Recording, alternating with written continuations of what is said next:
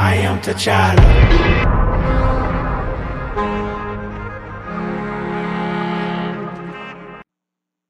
Bom dia, boa tarde, boa noite. Está começando mais um Descascast. Eita!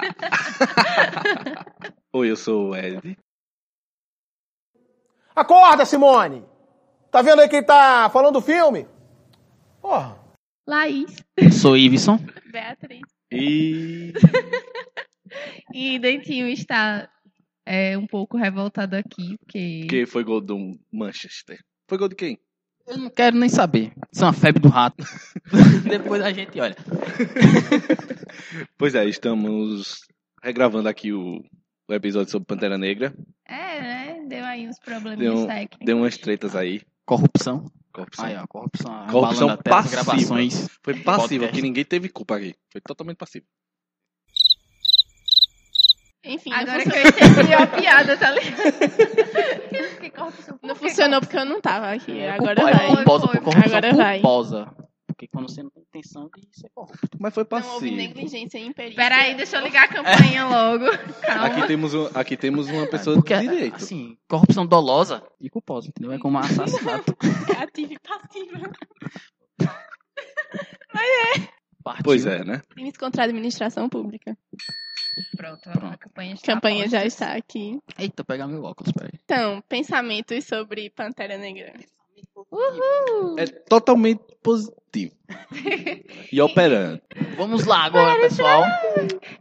Ficha técnica do, do filme. O filme foi orçado, não oficialmente, porque ainda não saiu, mas tudo indica que foi 200 milhões de dólares. É muito dinheiro. A direção é do Ryan Coogler. É o terceiro filme dele. Ele já tinha feito Fruitvale Station. Tem na Netflix. Assistam, se vocês quiserem. Senão estão perdendo um ótimo filme. E Creed. Creed Nascido para Lutar. Que é um filme... Passada. Passada? Tu não Eu não sabia sabia. não que era dele. Ó a informação. Uma informação. A gente trazendo aqui informação. Eu estou representando os ouvintes de É. Descalço aqui hoje. Os olhos do público. Quer dizer, os ouvidos. O roteiro, ele também assina o roteiro junto com o Joey Robert. Foi o primeiro roteiro do Joey.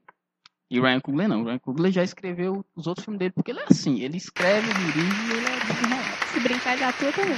Agora, a trilha sonora. Kendrick Lamar! Apla- Aplauso, aplauso. aplausos, aplausos, aplausos. Kendrick Lamar aí, um milhão de vezes indicados ao Grammy. Injustiçado 500 mil. e o cara é o melhor rapper aí da Ele é foda, ele- talvez. Da... Design de figurino. Quem colocou isso aí foi Laís, esse nome aí, design de figurino. É um nome muito é, interessante, eu não é. sabia. Aí temos É, a... a, a Ruth Carter, ela fez o figurino de Selma também. Foi? né? Foi. Olha, ela tava top, na, na produção É. de Selma. E ela foi indicada por Malcolm X e Amistad. Ou seja, ela foi indicada duas vezes aí, não ganhou, mas dessa vez, na terceira vez, dizem que vai, Oscar né? 2019, né? 19. É, 19, a Pantera gente- Negra, melhor gente já figurino. tá apostando aí.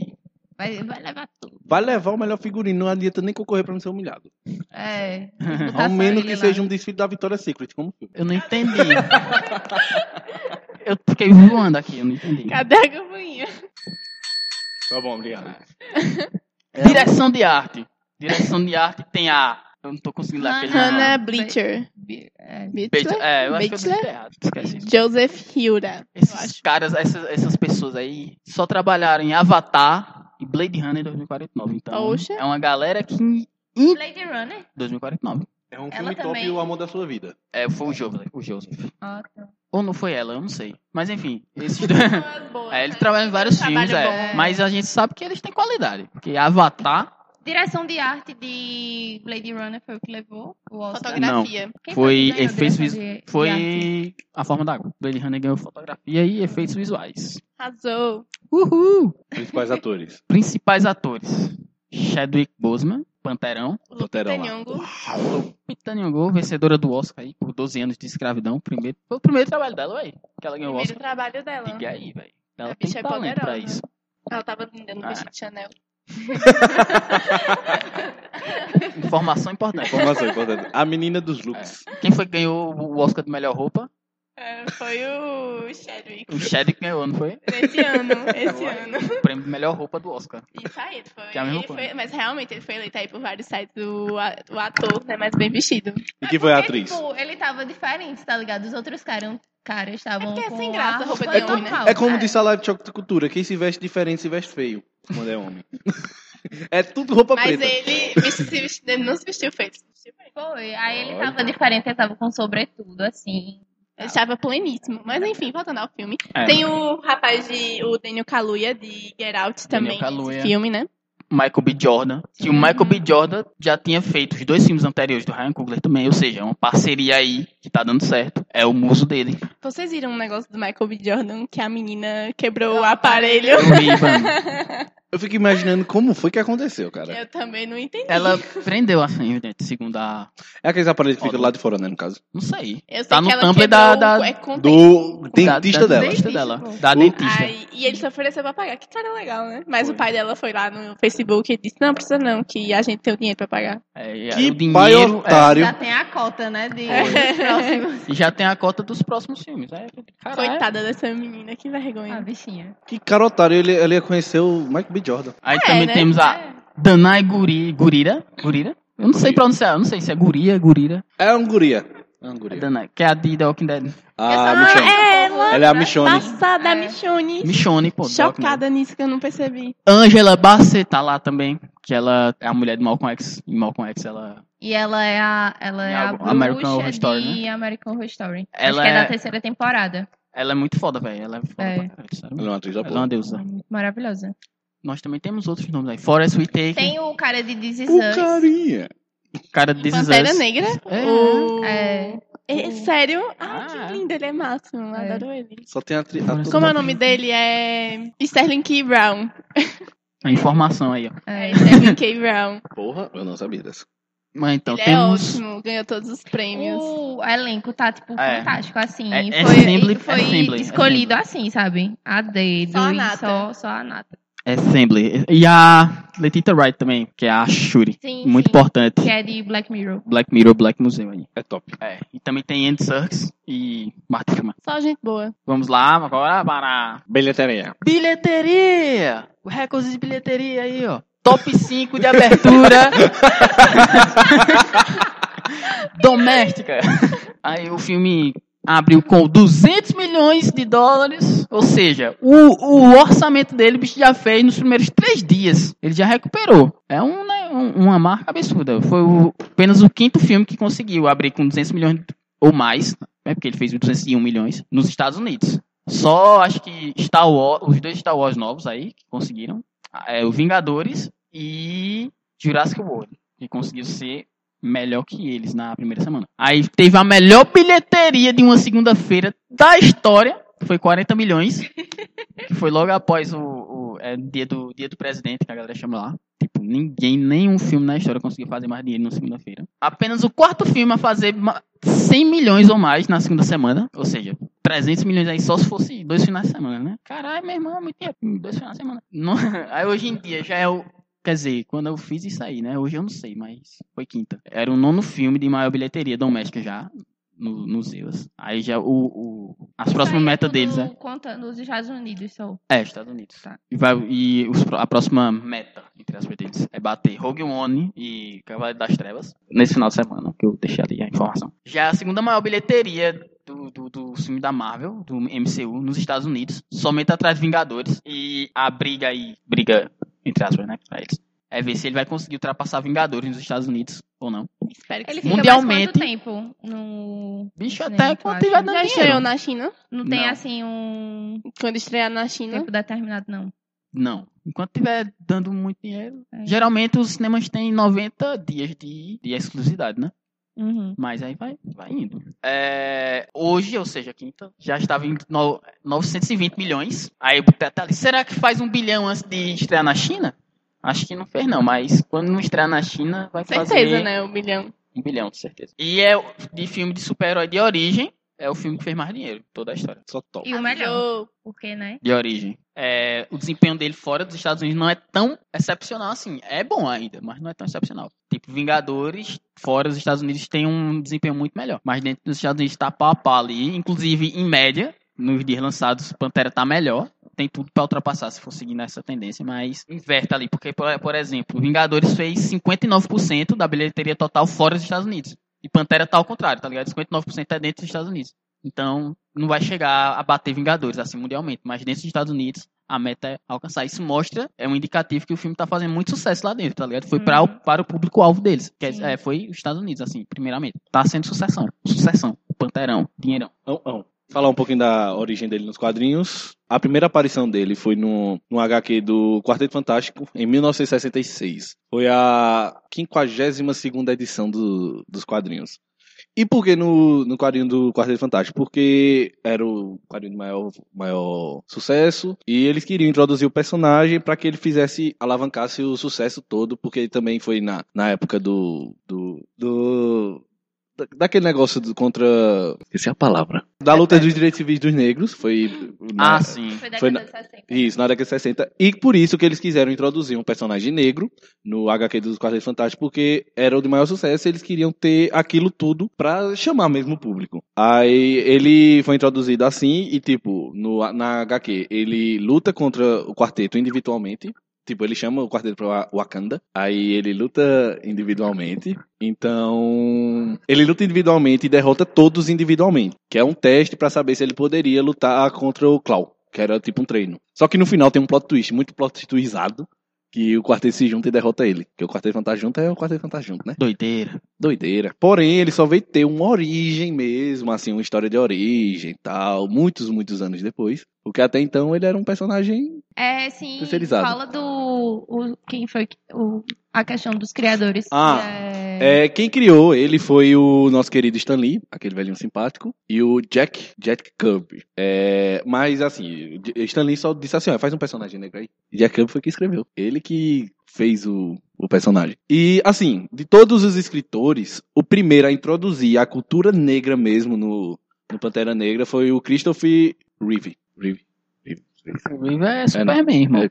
É Christopher Reeve.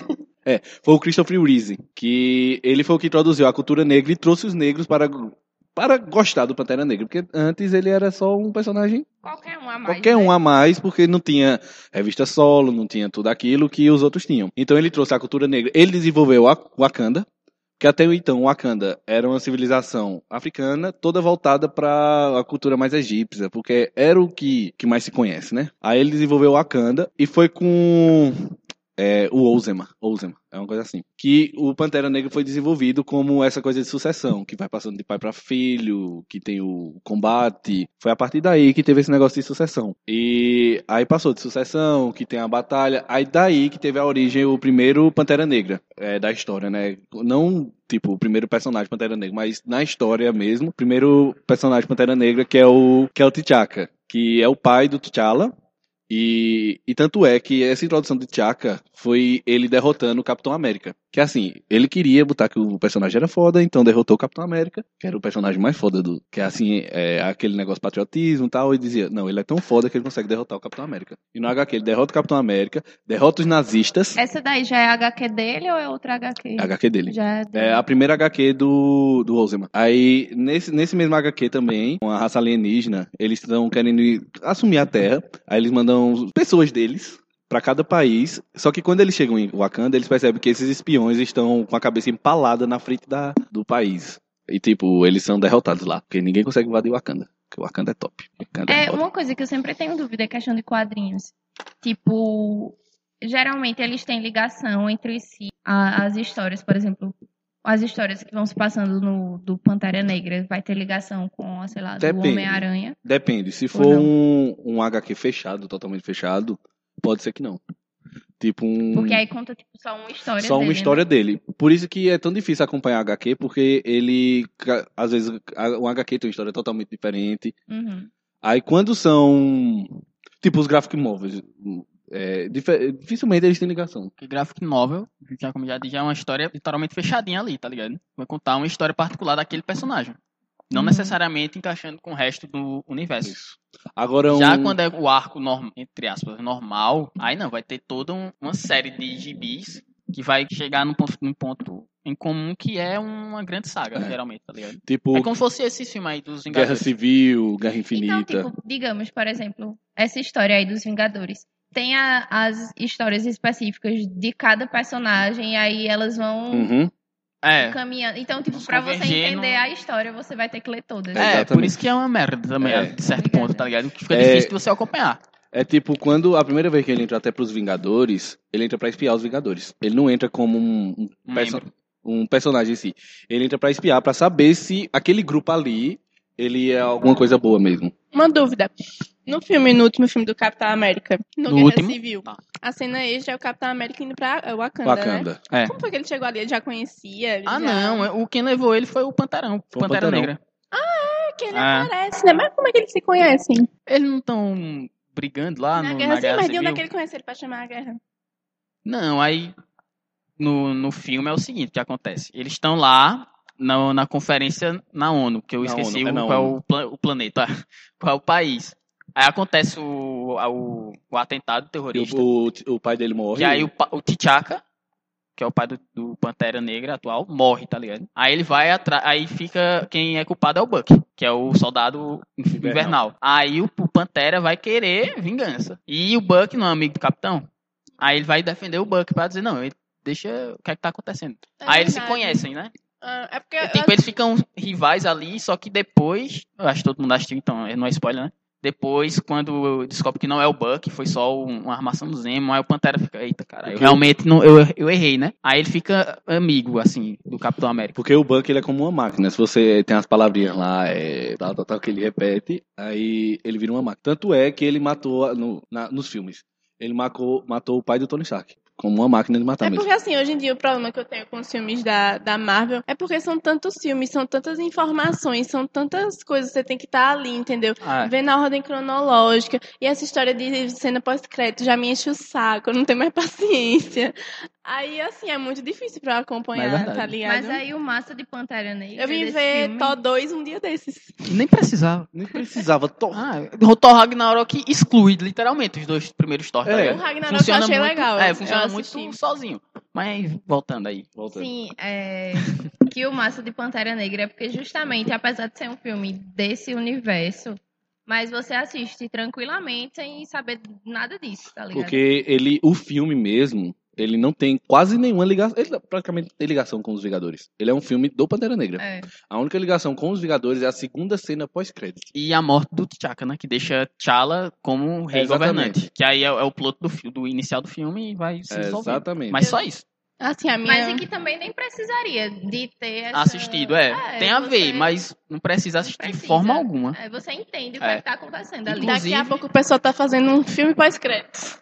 Porque é primeira cena pós-crédito, segunda cena pós-crédito. Ninguém aguenta Guardiões da. Galáxia 2 teve quatro cenas, parece. Qual a necessidade Quatro? disso? Quatro? Qual? Se não foi Tipo, cinco. Tem mais meia hora de Ele- filme além do filme. Eles fizeram essas duas cenas sim. justamente pra isso. Porque, tipo, ficava muito chato. Porque a, a primeira cena pós-crédito ficava totalmente desligado do filme. Qual? Antes, antes, quando só tinha uma. Aí eles fizeram duas exclusivamente pra isso. Uma terminando o filme e a outra ligando pra o outro filme em seguida. É mais um, um marketing.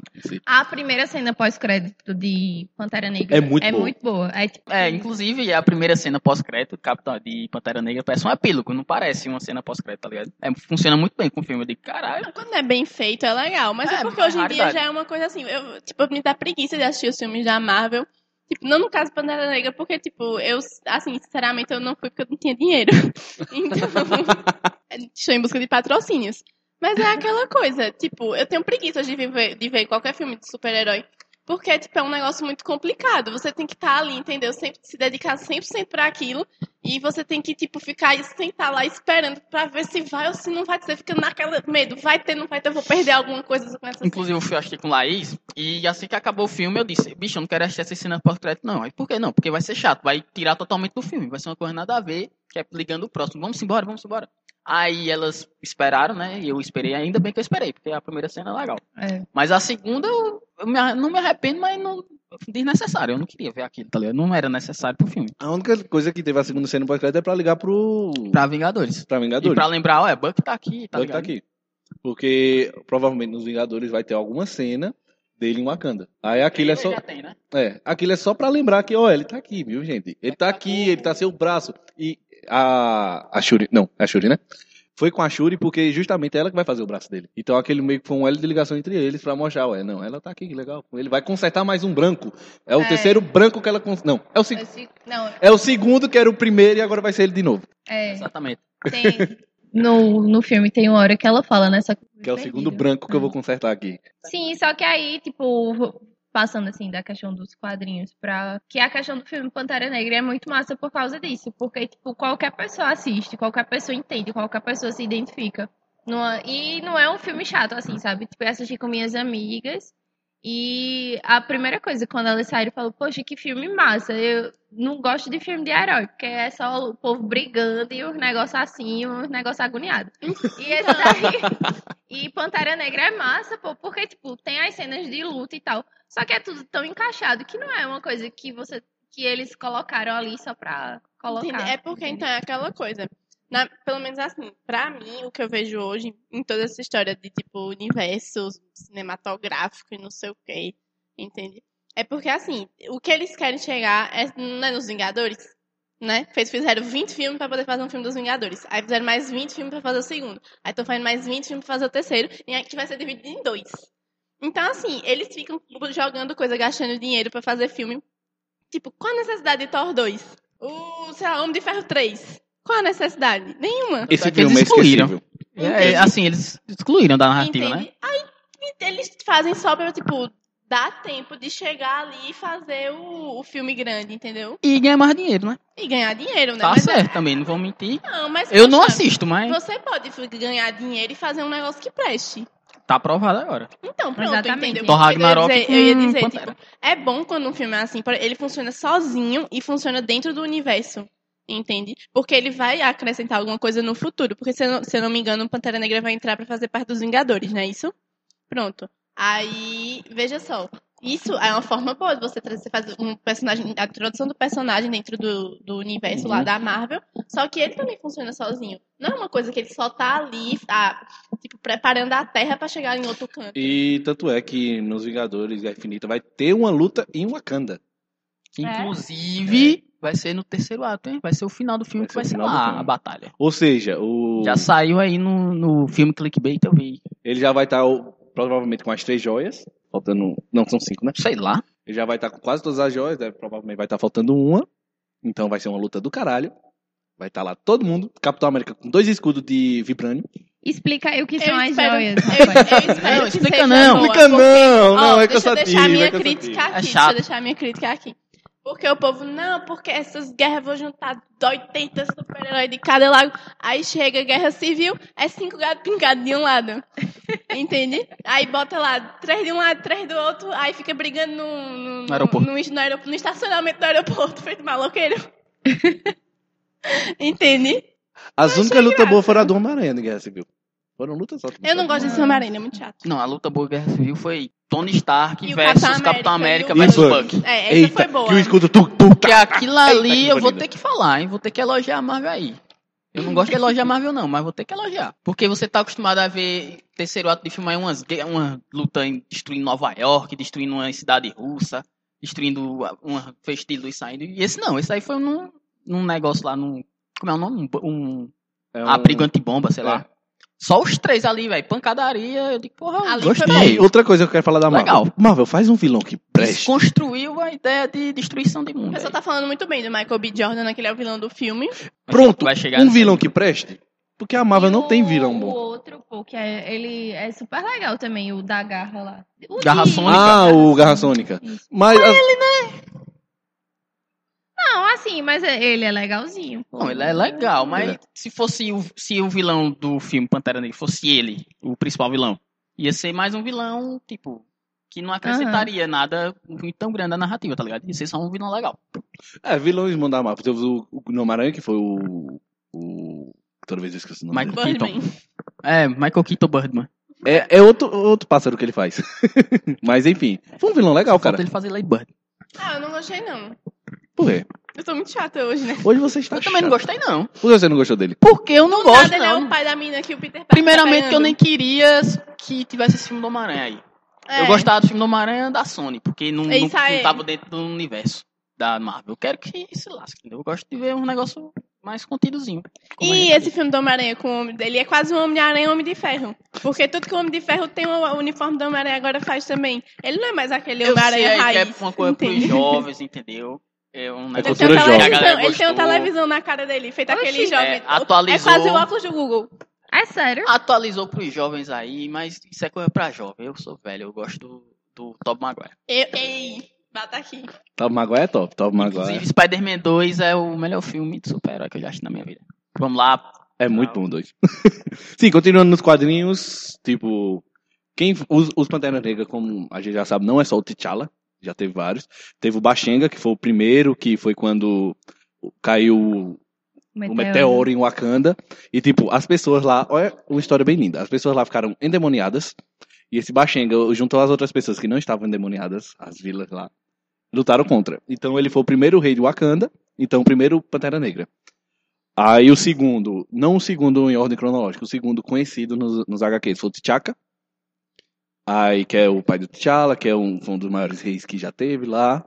Teve o Siam, Siam, que é o irmão do T'Chaka, que não é dito no filme, mas ele. Porque o irmão que é dito no filme ele é outro ali, que foi criado justamente pro filme. E também o Siam. Tem o T'Challa, que é o filho do T'Chaka. E tem a Shuri, que é meia-irmã do T'Challa, e ela é a atual Pantera Negra dos quadrinhos. Pode ter Pantera. Eu ia perguntar se pode ter Pantera Negra mulher? É, a Shuri. Ah, tá E aí é massa isso, porque, é, tipo, a questão de ser Pantera Negra é interessante por, porque é bem, digamos, democrático, tá ligado? Geralmente, os Panteras Negras são os reis, né, de Wakanda, só Uhum. que, tipo, tem, como tem a questão do desafio, então qualquer guerreiro de outro povo, ele pode ser o Pantera Negra. Porque o Pantera Negra é o protetor de, de Wakanda, mas não obrigatoriamente o rei. O rei. E Por- essa questão de ser homem, ser mulher, isso é independente. Exatamente. Porque assim, o T'Chaka deixou de ser Pantera Negra porque ele ficou velho, né? Então ele não poderia mais defender. Idoso. Idoso. Ele é idoso. ele não poderia mais proteger o Wakanda. Então o manto foi passado pro filho. Tanto é que não teve o ritual porque o ritual é mais pra ser o Não, o rei. ritual é pra governar. É pra Não é governar. pra ser o protetor. O protetor. Pantera. Porque Se uma não- coisa é ser o rei governante, outra é ser o Pantera tanto Negra, que é o na protetor. Hora, na hora que vão fazer o desafio, os, os poderes do Pantera São são, retirados. tirados, porque é uma coisa separada. Coisas do filme. É, e pronto. É, a Shuri é a atual Pantera Negra dos quadrinhos, ou seja, uma mulher negra. Top. É top. E a- ela nos quadrinhos é ligada nessa questão de tecnologia, ela que desenvolve ou isso foi só do filme?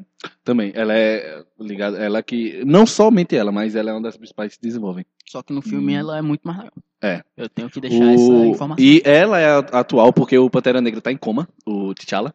Porque ele foi lutar contra o Doutor Estranho. E ele deixou ele em coma. Doutor Estranho. Senhor Estranho. Não.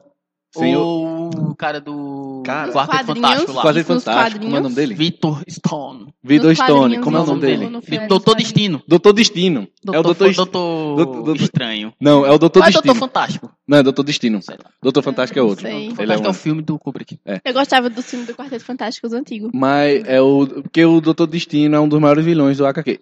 Ei, e o Michael B. Jordan tá no Quarteto Fantástico novo que não deu certo, né? É, Ele, pô, pra você fazer E os sucesso. dois eram Tocha Humana, tá ligado? Pra você fazer é- sucesso no cinema, seja o Tocha Humana.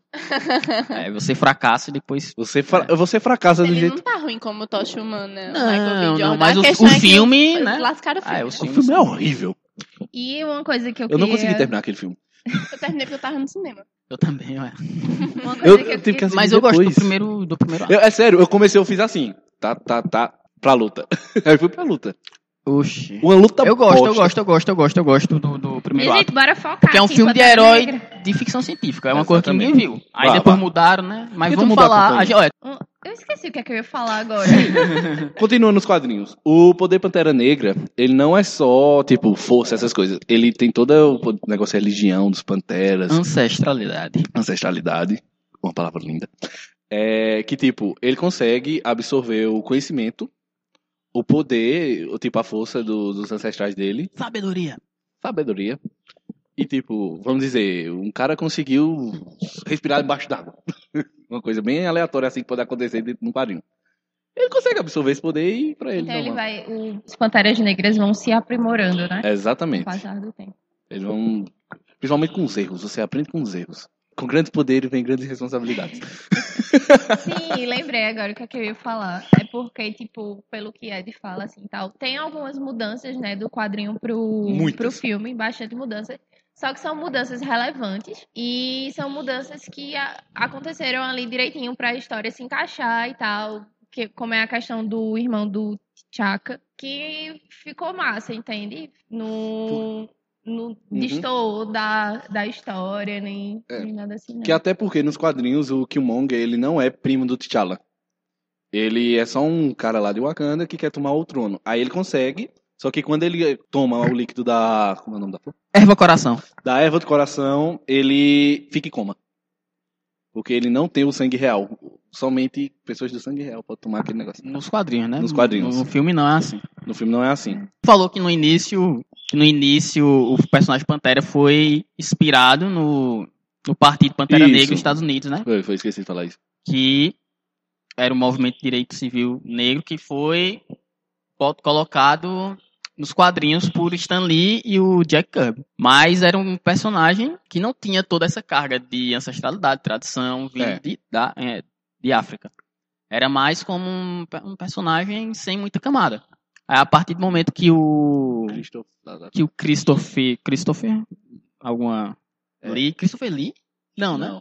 Filé é o nome do outro cara, mas é um nome assim. Que aí, que ele foi o primeiro escritor negro da HQ do Pantera, que ele trouxe tudo, todo esse background que a gente vê no filme, a partir dele. É, e tem a questão. Então é bom a gente ressaltar que ah, não foi o Stanley que trouxe toda essa, Uhum. essa tradição, sabe?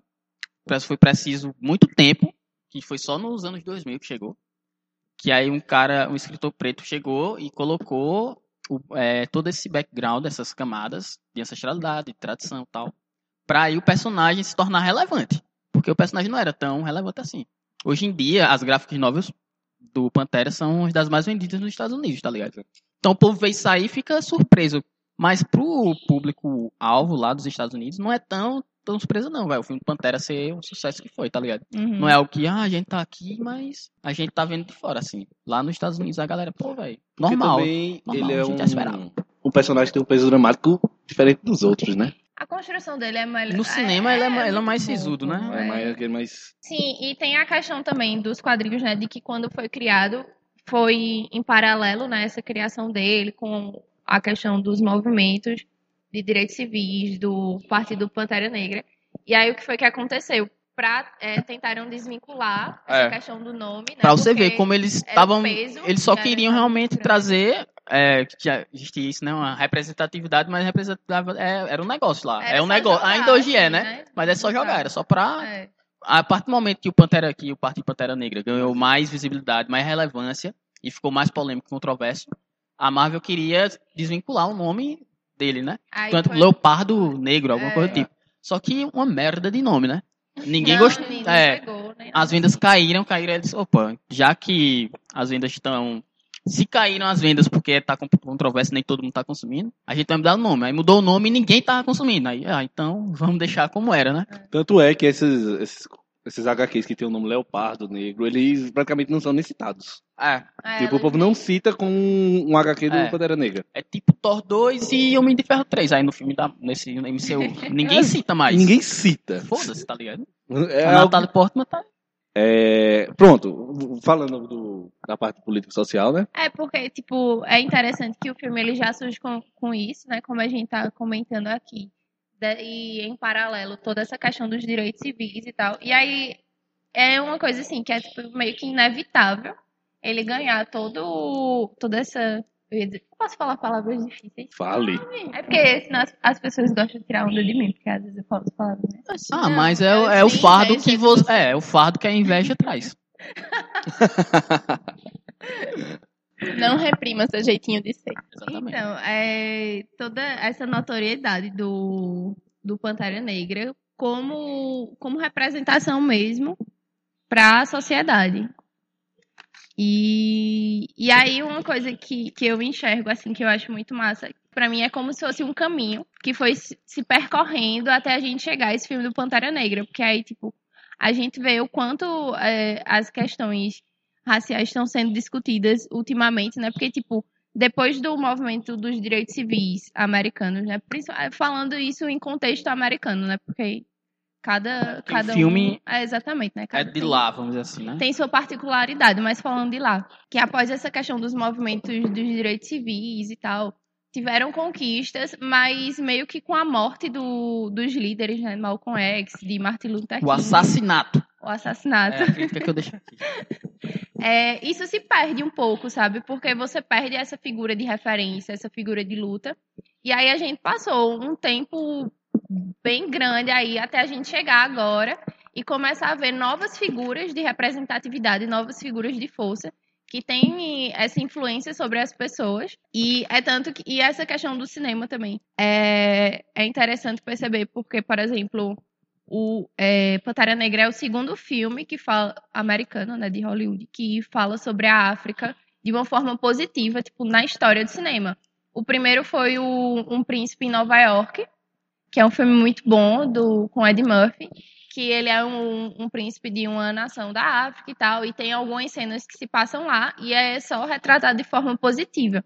Só que tipo, ninguém, digamos, atentou tanto naquela época porque não era uma coisa que estava sendo tão falada, que tinha é, tanta relevância de discussão, né? Mas é um, era um feito importante, né? Porque fora isso, a África só é tratada como um local de guerra, de, enfim, E assim, a gente tem que levar em conta que negativa. o filme do Ed Murphy, como é o nome mesmo? é um príncipe em Nova York. Príncipe em Nova York. Além dele não ser um blockbuster, que Sim. tá no, numa das maiores franquias aí, ele também se passava mais em Nova York.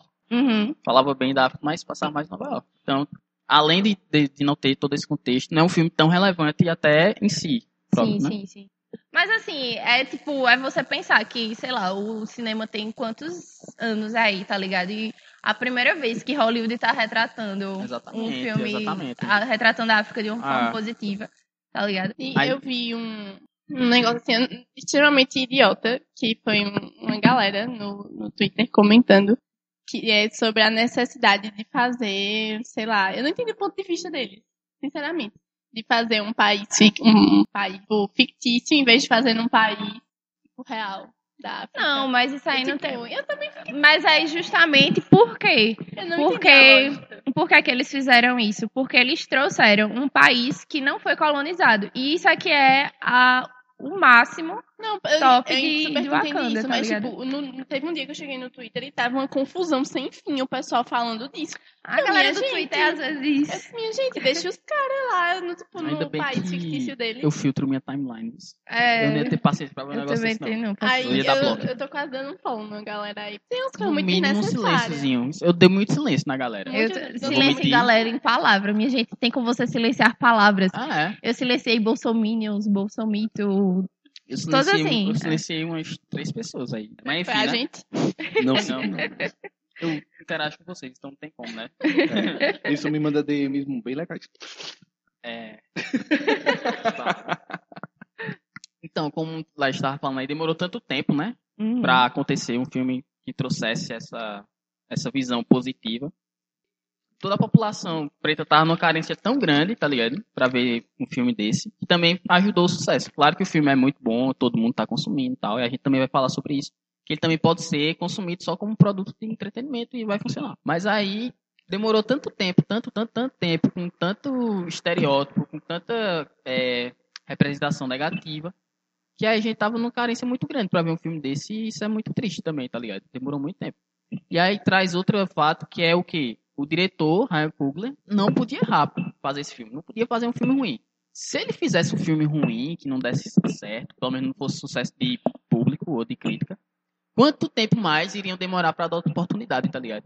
Pra um Uhum. diretor preto fazer um filme sobre pretos, falando para pretos. Uma Então, responsabilidade é uma muito responsa- grande. responsa- responsabilidade imensa, cara. É muito, foi muito, deve ter sido muito difícil. Beleza, que ele é um cara talentoso, ele talvez possa ter dito, de boa, manda mais filme aí que eu faço. Porque ele realmente é foda, nunca fez um filme ruim na vida. Mas é uma carga pesada, tá ligado? Se você parar pra pensar desse jeito. É o contexto político e social que eu deixo aqui. Então, e aí, é, de, de tantas relevâncias que o filme tem, a questão simbólica, eu enxergo como, pra mim, né? Pra mim, como pessoa, eu e Laís, eu enxergo que. Euzinha, eu. Euzinha, arroba mesmo. Azulay, me sigam no Twitter. É, sim, eu me per... sim, e pra mim, o mais importante do filme é a questão simbólica, os, sim- os as novas formas simbólicas que traz. E aí você vai ver que, tipo, cada detalhe dele, cada parte, é, tem, alguns, tem algum significado, tem algum simbolismo. A relação dos próprios atores com os seus personagens, você vê que, tipo, eles incorporaram realmente esses personagens e também é, as relações pessoais, assim, o manto do, do Kaluuya é, é de, um, de um povo africano que ele tem descendência, tipo, ele, ator, tem, tem descendência com esse povo. Então, tipo, tem uma relação muito forte do, dos próprios atores que estão fazendo isso. E, é, e aí a gente vai partir para pensar como o cinema, apesar de hoje em dia é, tem internet e tal, ter outros meios de mídia, mas o cinema ele ainda é um meio muito importante e muito influenciador da forma como a sociedade ela vai se desenvolver, porque a sociedade da gente ela é muito pautada pela questão visual. Então, os símbolos que a gente cria são muitos símbolos visuais, e aí a partir do momento que está sempre sendo reproduzido uma coisa, uma coisa, uma coisa, uma coisa, você começa a, naturalizar aquilo e a entender aquilo como normal. E aí, tipo, o filme do Pantera Negra vem trazer novos símbolos, trazer novas possibilidades. E isso, além de revolucionar a questão cinematográfica, né? Que aí eu, eu vou falar um pouquinho depois. Mas isso também revoluciona a questão de percepção pessoal mesmo das pessoas, de entender que há outras possibilidades. E aí isso vai entrar em meio que em acordo assim com uma espécie de crise, eu acho que a gente tem hoje em dia estética, porque tipo, o que é que tá, a gente tá produzindo assim, o que é que tem de inovação estética, digamos, em campo de moda. Kardashian.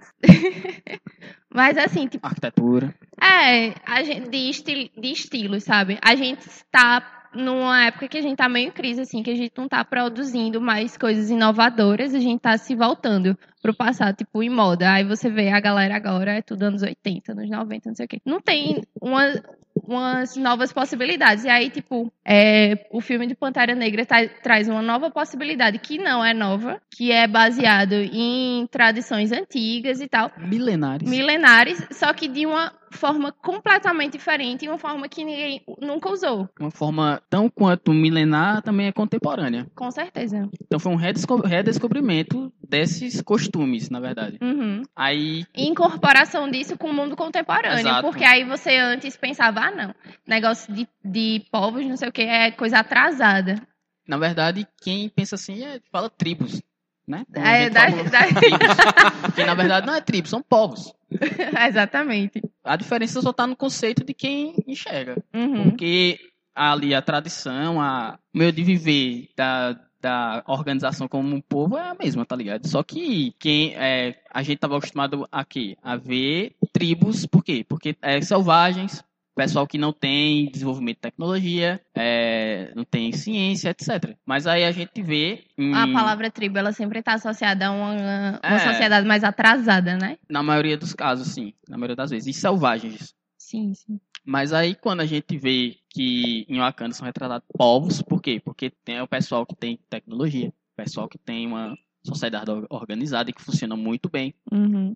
é, totalmente adiante, à frente de seu tempo. Isso tudo construído em cima de um, ide- de um ideal que é que foi justamente a, a não colonização da, daquela terra, entendeu? Exatamente. Se você estudar, você ler um pouco, você vai ver que em África vai ter muito, muito, muitos povos que seguem essa tendência, apesar de do, do- da África ter sido degra- é, degradada aí por É um- por uma tendência nova agora, que a gente, assim, tipo, no campo da, das ciências humanas, está crescendo bastante, e não só na África, mas África e América Latina está crescendo muito, que é a questão do decolonialismo, que é você pensar a produção de conhecimento a partir é, desses povos tradicionais e não da influência europeia, porque aí tipo você vai ver que é, esses povos eles têm uma filosofia própria, eles têm uma sociologia própria, eles têm até uma ciência própria, que aí a gente sempre tenta encaixar nos padrões europeus, que é- são os padrões do colonizador, entende? E aí, tipo, essa tendência é você pensar como é que isso pode se desenvolver a partir de si mesmo, sem ter essa influência. E aí, tipo, tem até um, um exemplo que é de uma filosofia de um da África, que eu acho que é o Ubuntu, que a galera até tá falando bastante, que eles têm uma, é, um ideal sobre a, sobre a forma como a sociedade, é, esses povos, eles compartilham conhecimento e as responsabilidades, que aí, tipo, por exemplo, se uma pessoa ela comete um delito, isso é culpa dela, só que também é culpa de toda a comunidade, porque a comunidade em si, eles são os responsáveis pelos outros. Então, tipo, é uma forma diferente de evolução até é, se você pensar evolução jurídica, enfim, de toda Sociedade. de né? sociedade como um todo. E aí você começa a, perce- a procurar essas formas, essas raízes, para criar um- essa identidade muito própria, muito particular. E pensar um pouco longe do. Por quê? Pera. Porque é que democracia a gente pensa em, em Roma. A gente pensa. Tá ligado? Mas só será que foi só Roma que teve é, essa sociedade democrática e o, como foi o desenvolvimento dos outros povos? É. né? É porque, como tu falou, né? A gente, pelo menos uma parte, uma galera já tá tão saturada das ideias da, ocidentais que aí foram buscar novas. É, porque Só que tem- dentro dessas novas, elas não são novas, porque elas já existiam Sim. literalmente É há uma milênios, tá ligado? É uma recuperação. Tipo, é- até um exemplo que eu vi agora, agora há pouco, é o veganismo. Uhum. Ah, é, os desconstruídos, né, gostam muito de dessa, dessa palavra vegano, é, não sei o que, vegano, vegano e tal. Mas povos em África, velho, já eram veganos há, enquanto Sim, tu sim. tava, nem, sei lá, tu não era nem espermatozoide, cara. Ah, então isso é é nada mais é do que uma redescoberta, E velho. aí- É um, um novo ponto de vista E aí o, que a- tá sendo agora tá sendo colocado pra frente, até É. porque você percebe o quanto que é, essa visão ocidental, a transformação ocidental do mundo, foi male- maléfica para o próprio mundo.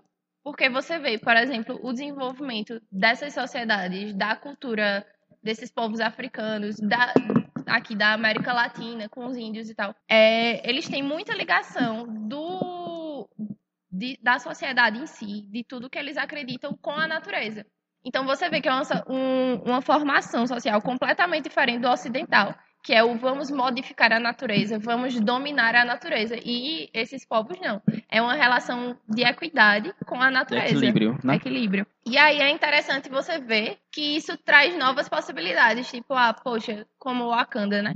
A gente pode ter uma Tudo tecnologia isso tá em foda, Wakanda. Tudo isso tá em Wakanda. mas a gente não, é, não precisa ter asfalto na rua. A gente não precisa. A gente pode ter a coisa desenvolvida, mas a gente também não precisa destruir o planeta, enfim, né? Ter essa consciência social, socioambiental desses povos que é muito forte, é que dessas tá- culturas. um dos grandes acertos de Pantera Negra. Que a gente falou tudo isso aqui, mas tudo tá no filme a partir de quê? Da direção de arte, do- da construção de mundo que é visto ali, tá ligado? E da ligação de tudo deles com a questão da ancestra- ancestralidade. Ancestralidade. Porque você Ah. vê como isso é o tempo todo presente. Até na ciência que Sim. aqui, ah, na condição, na visão europeia, é totalmente desligada da Exatamente. religiosidade, religiosidade. Lá não. Lá é uma única coisa, não tem como separar. E não é que eles achem que a deusa Bassa, por exemplo, vai salvar tudo. Não. É porque tudo que eles conseguem desenvolver é a partir da religiosidade e vice-versa, tá ligado?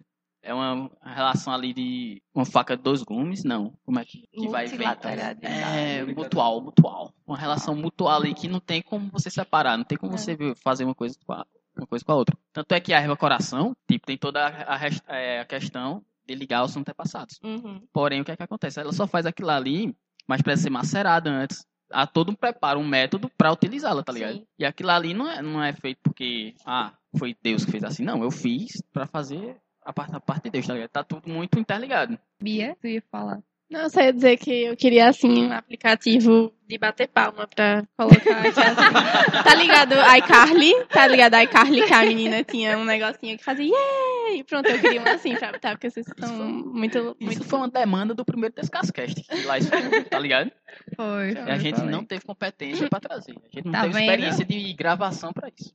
É, e aí, continuando essa questão de, do cinema, como o cinema ele vai também evoluindo, porque aí, tipo, por exemplo, é, sobre a questão futurística, né? O primeiro filme que vai retratar é, o futurismo em si é Metrópolis, de. 1927. Quem é o diretor? Fritz Lang. Fritz Lang. É Um 1922, eu acho. cinéfilo desse. Mas ele não assim, gosta de de 20, né? Metrópolis.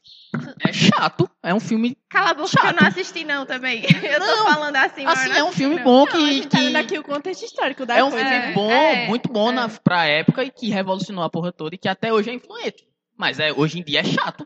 É chato pra caralho. E aí, tipo, ele é o primeiro filme que traz uma cidade, é, como o nome diz, né? Uma metrópolis e é, esse pensamento futuro de como seria, enfim, de, de carros andando pela cidade, de prédios enormes e tal. É, e aí a gente vê que todos os filmes que vieram depois de Metrópolis é, que retratavam esse futuro, eles têm como base Metrópolis nessa parte de direção de arte. Então ele cria uma nova possibilidade no cinema e aí ela é usada exaustivamente. E, na verdade, até hoje em dia, né? E aí depois, na década de 80, vem Blade Runner, que vai. Que, nossa, incrível. Eu tô incrível batendo palma aqui, aqui. com os pés porque a mão tá ocupada, chorando. A, mão- a mão tá ocupada chorando. Você, você tá no labirinto fauno? É, o Blade Runner ele traz uma nova forma de direção de arte, de você en- enxergar o mundo, que aí, no caso, como Metrópole, ele traz é, esse futuro de uma forma positiva, né? Que aí você pensa, ah, desenvolvimento e tal. E aí Blade Runner vem e traz uma distopia, que é a forma como é, todo esse desenvolvimento acabou indo para um lado negativo, como a sociedade ela se corrompeu, como, enfim, né? E aí você vê que todos os filmes pós Blade Runner que vão tratar de algum universo nesse estilo, ele tem Blade Runner como base, sabe? Então, tipo, são são pontuações que são muito importantes no próprio desenvolvimento cinematográfico. E aí agora, pra mim, é, Pantera Negra é um novo filme assim que é um marco, porque você traz um, no caso é, o Wakanda, que é uma utopia, né? Porque ele é retratado de uma forma muito positiva. E aí você vê, assim, a, a imensidão, a genialidade de como a cidade ela é formada, essa parte de direção de arte.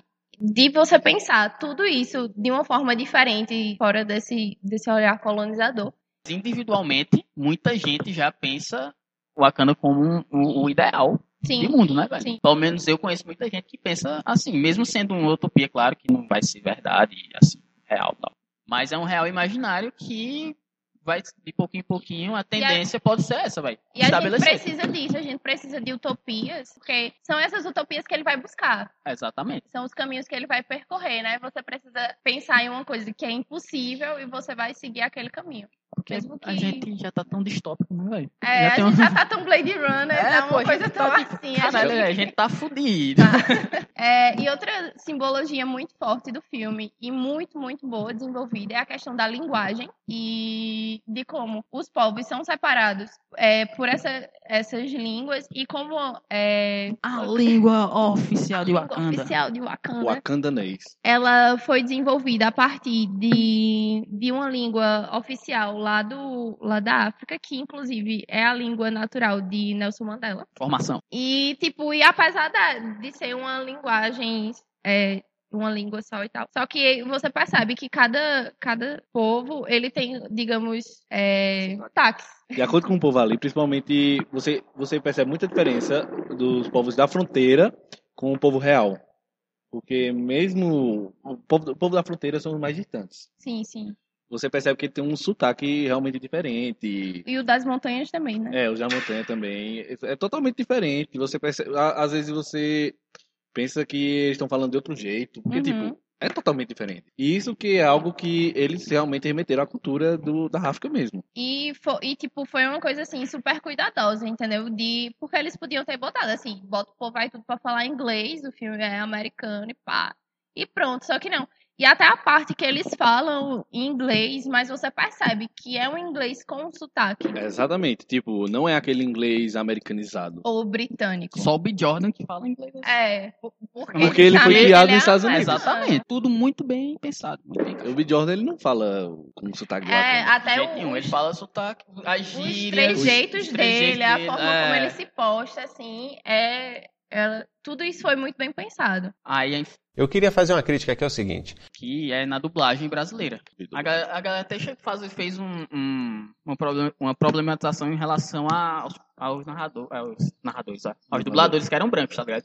Mas eu nem sabia disso quando eu assisti, porque eu assisti ao filme legendado dublado. Mas eu achei ruim a, a dublagem, primeiro, porque não teve o, o sotaque, tá ligado? Era todo mundo falando português brasileiro assim e não dava pra diferenciar nada. E como eu assisti primeiramente legendado, eu vi quão foda foi, tá ligado? E dublagem, até quando é boa, é, É ruim. ruim. É tipo pizza ao contrário, tá ligado? Porque pizza até quando é ruim é bom. Aí dublagem até quando é boa é ruim.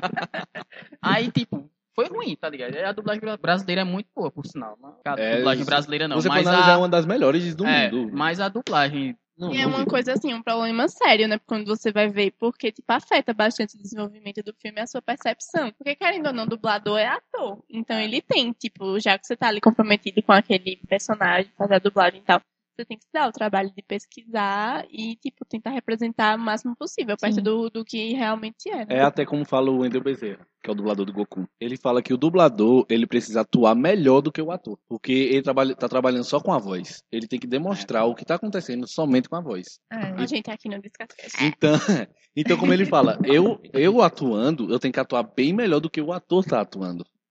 Porque eu tenho que passar o que ele tá, tá acontecendo ali pela minha voz só. É como se eu fosse passar somente uma descrição por áudio. É, e aí você vê como a estética do, dos quadrinhos, ela é bastante baseada na sociedade egípcia, no que a gente conhece como, enfim, egípcios, babilônicos. E aí, quan- e aí tipo, são representações que o Ocidente está acostumado a enxergar como uma forma positiva da África, né? Que aí, quando, se você pensar uma coisa boa da África, a galera vai pensar o quê? A sociedade egípcia, não sei o que, não sei o que. Só que aí, é, o filme ele vai resgatar essa estética dos outros povos da África de uma forma positiva, né? Excluindo, excluindo não, mas assim, ficando mais distante dessa, dessa ideia de você pensar é, Egito como o top e os outros como o resto atrasado. E aí a gente vai ver é, o cuidado, né, que foi que toda essa parte estética teve, né, como a gente já falou, a questão da direção de arte e a forma como a Wakanda foi criada, de como ela foi cuidadosa de fazer essa retratação, né, desse universo futurista e tal, mas também com base é, nessa identidade da África e que é uma coisa muito massa que a gente vai, que se vocês quiserem dar uma olhada assim, por exemplo, na parte de arquitetura, que é a arquitetura contemporânea africana, ela é uma coisa assim completamente diferente do que é produzido no restante do mundo. Ela tá, tá tem uma força muito muito massa, uma força plástica, uma força estética muito diferente. E aí você vê como isso é retratado no filme, né? O cuidado de você fazer essa retratação, porque ela podia muito bem ter pego o futurismo, sei lá, de que a gente tem hoje em dia, em dia assim, de ideia de arquitetura futurista de Zaha Hadid, que é a, a, era- a iraniana, né? Tem essa, aquelas coisas lá com as curvas, não sei o que, não sei o que. Não, mas ela pegou o que estava sendo produzido no continente, né? De, Canta, mulher, não sei cantar. All the stars is closer, all the stars is... What is love? Baby, don't hurt me, don't hurt me no more. Tem Vamos lá, vamos lá, vamos lá, vamos lá, vamos lá, vamos lá. E aí essa busca, né, que ela fez é, por essa cultura, por essa arquitetura, né, que tá muito presente da arquitetura contemporânea da África.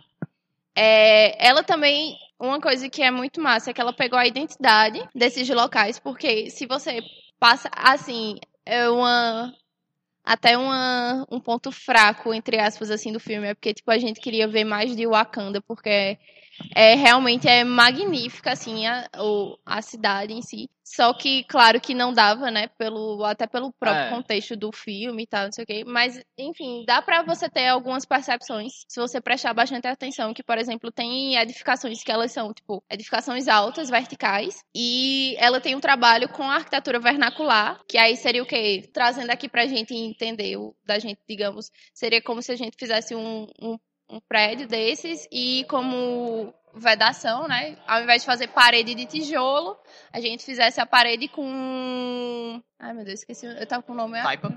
Com taipa. E aí, tipo, é esse resgate de você pensar. É uma, uma arquitetura contemporânea, né? Uma linguagem contemporânea, só que a partir também é, dessa identidade vernacular, dessa identidade tradicional, que uma coisa não precisa excluir a outra, né? Não é porque a gente tá, a gente descobriu o concreto armado que a gente precisa usar o concreto armado para tudo. E aí ela vem e mostra aquilo, porque aí já é uma coisa que é completamente diferente de todos os outros filmes futuristas que são retratados, porque eles são retratados, mas ela traz bastante a estrutura metálica, só que aliado também com é, esses elementos vernaculares. E outra coisa que é super massa também é na própria cidade, que a cidade você vê que ela não, ela não é pavimentada, né? Ela é uma cidade que o chão dela é Chão de terra de batida. terra batido. Como se chama, né? É. Não sei como. Mas, e, tipo, que não. Que pra gente aqui, a gente tem. Pra gente, enfim, o mundo todo, a gente tem uma ideia de que esse chão de terra batido, ele é atrasado, é porque as pessoas não fizeram o asfalto, mas ali ele vem atrás, não. É porque é a identidade do povo e é uma coisa que é muito característica nas cidades africanas. Essa questão de chão batido, que muitas vezes ele não é nem só a questão da própria rua em si, mas até dentro de casa mesmo, quando eles constroem a casa. É, casa, escola, enfim. E são construções térreas. E eles utilizam essa técnica, né? De usar o, o chão de terra batida. E aí, você, e aí você vê que ela traz isso. E traz de uma forma positiva, porque você olha pra Wakanda, você vê isso tudo, mas você não enxerga como um, um local atrasado. É. E assim, quando a gente pensa. Quer dizer, quando pensaram em asfaltar as ruas, não era para os pedestres, era para os carros, tá? Exatamente. Uhum. Aí se você pensar, não, mas se um carro for andar aí nesse chão de terra batida, não sei o que vai estar lá. Mas ali as ruas de Wakanda São feitos são para feitas para pedestres. pedestres ali. Exatamente. São Porque para pedestres, tanto é tá que eles ligado? não usam carros, né? Ele Tem- Pode até ter carros lá, Tem mas um- não é, não É, mostra, né? tem, tem um, eu acho que um transporte coletivo, tipo um Que é tipo- bondinho, é, né? um que trem- tem uma uns trilhos, trem-bala. é, umas coisas assim. E até ele explica a tecnologia Sim, ao sim, Martin sim. Freeman, né? Mas, tipo, carro, carro mesmo, a gente não É. vê uma, um adensamento de carros. Porque o que é, é, por exemplo, na verticalização, a gente tem a ideia de que verticalização é algo muito ruim para as cidades. Mas a Uhum. verticalização em si, só a verticalização, ela não é tão prejudicial assim. Na verdade, ela é até uma forma benéfica se fosse utilizada da maneira correta. Mas o que é que Aham. acontece? O É o adensamento que prejudica. Tem muito prédio, muita verticalização, por exemplo, numa cidade como Recife. Então, É o então, adensamento a- mal o planejado. adensamento, o adensamento mal planejado é o que gera malefícios à, à nossa população. Tanto é que o quê? Que a qualidade de vida em Recife, adoro Recife para visitar. Graças a Deus moro lá. Ah, só que O clima mudou com a. exatamente. Exatamente. Se for, se a porque quando você verticaliza, você pode até deixar mais espaços verdes assim, tá ligado? Pra, Mas aí você bloqueia ventos. e mas aí você tal. bloqueia evento. Então, quando tem muito, muita verticalização, ou seja, verticalização mais adensamento, é prejudicial. Mas lá na Cana você pode ver que não. Há um espaçamento muito grande entre os prédios, tá ligado? E Então, os há- próprios prédios, tem deles que tem, tipo, estruturas verdes no próprio É, prédio. É, exatamente. Entende? A gente não consegue observar isso com tanta clareza porque realmente não deu. A, a, a narrativa do filme pede outra coisa e a gente e eu reconheço que realmente isso é bom, tá ligado? Só que pra um Pantera Negra 2 aí eu gostaria de ver muito mais de Wakanda. Tanto é se você der pause no- nos frames do, do trailer, você vê muito detalhezinho, tá ligado? Que você não percebe no filme. Tipo, os hipsters de Wakanda, velho. Tem um momento lá que eles estão na feira Uhum. que aí tem o churrasquinho lá, não sei É. o quê. Só que quando você vê em segundo plano, tem muito detalhe, tem muita coisa. Você vê as. Aí eu vou falar de tribos agora como se fossem os emos, né? Os hipsters, sei lá, os Uhum. coxinhas. Tem toda essa galera representada, tá ligado? Lá em Wakanda. Tem uma galera que usa um, um visualzinho diferente e tal. É muito rico em detalhes. A gente não conseguiu ver porque foi muito rápido e a gente tava prestando. A gente presta atenção. Especialmente da primeira vez. É, Na história na do história, filme, tá né? ligado? No No- roteiro e tal, na narrativa, isso vai se envolver. A gente não vê, não percebe tantos detalhes assim. Principalmente no filme começo, que foi retratado de uma maneira muito rápida. Mas a criação do mundo de Wakanda é foda pra caralho, velho. Você sente lá mesmo e, Uhum. e tá de parabéns. Mais um, um Oscarzinho aí, a gente tá dando pra Marvel. Direção de arte. Direção será? de arte, certeza. Design de produção. Certeza, certeza. Figurino, design de produção É. e trilha sonora, hein? Trilha sonora Será também. que.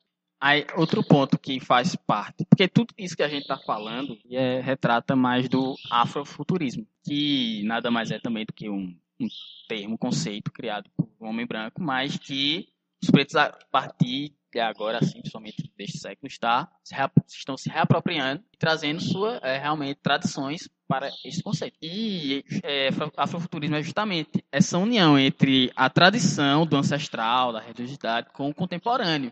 Os dois juntinhos, sem perder o avanço, e muito menos sem perder as coisas boas que a tradição deixa e nos trouxe até agora. Isso também é retratado muito bem na trilha sonora. Trilha sonora de quem? Kendrick Lamar!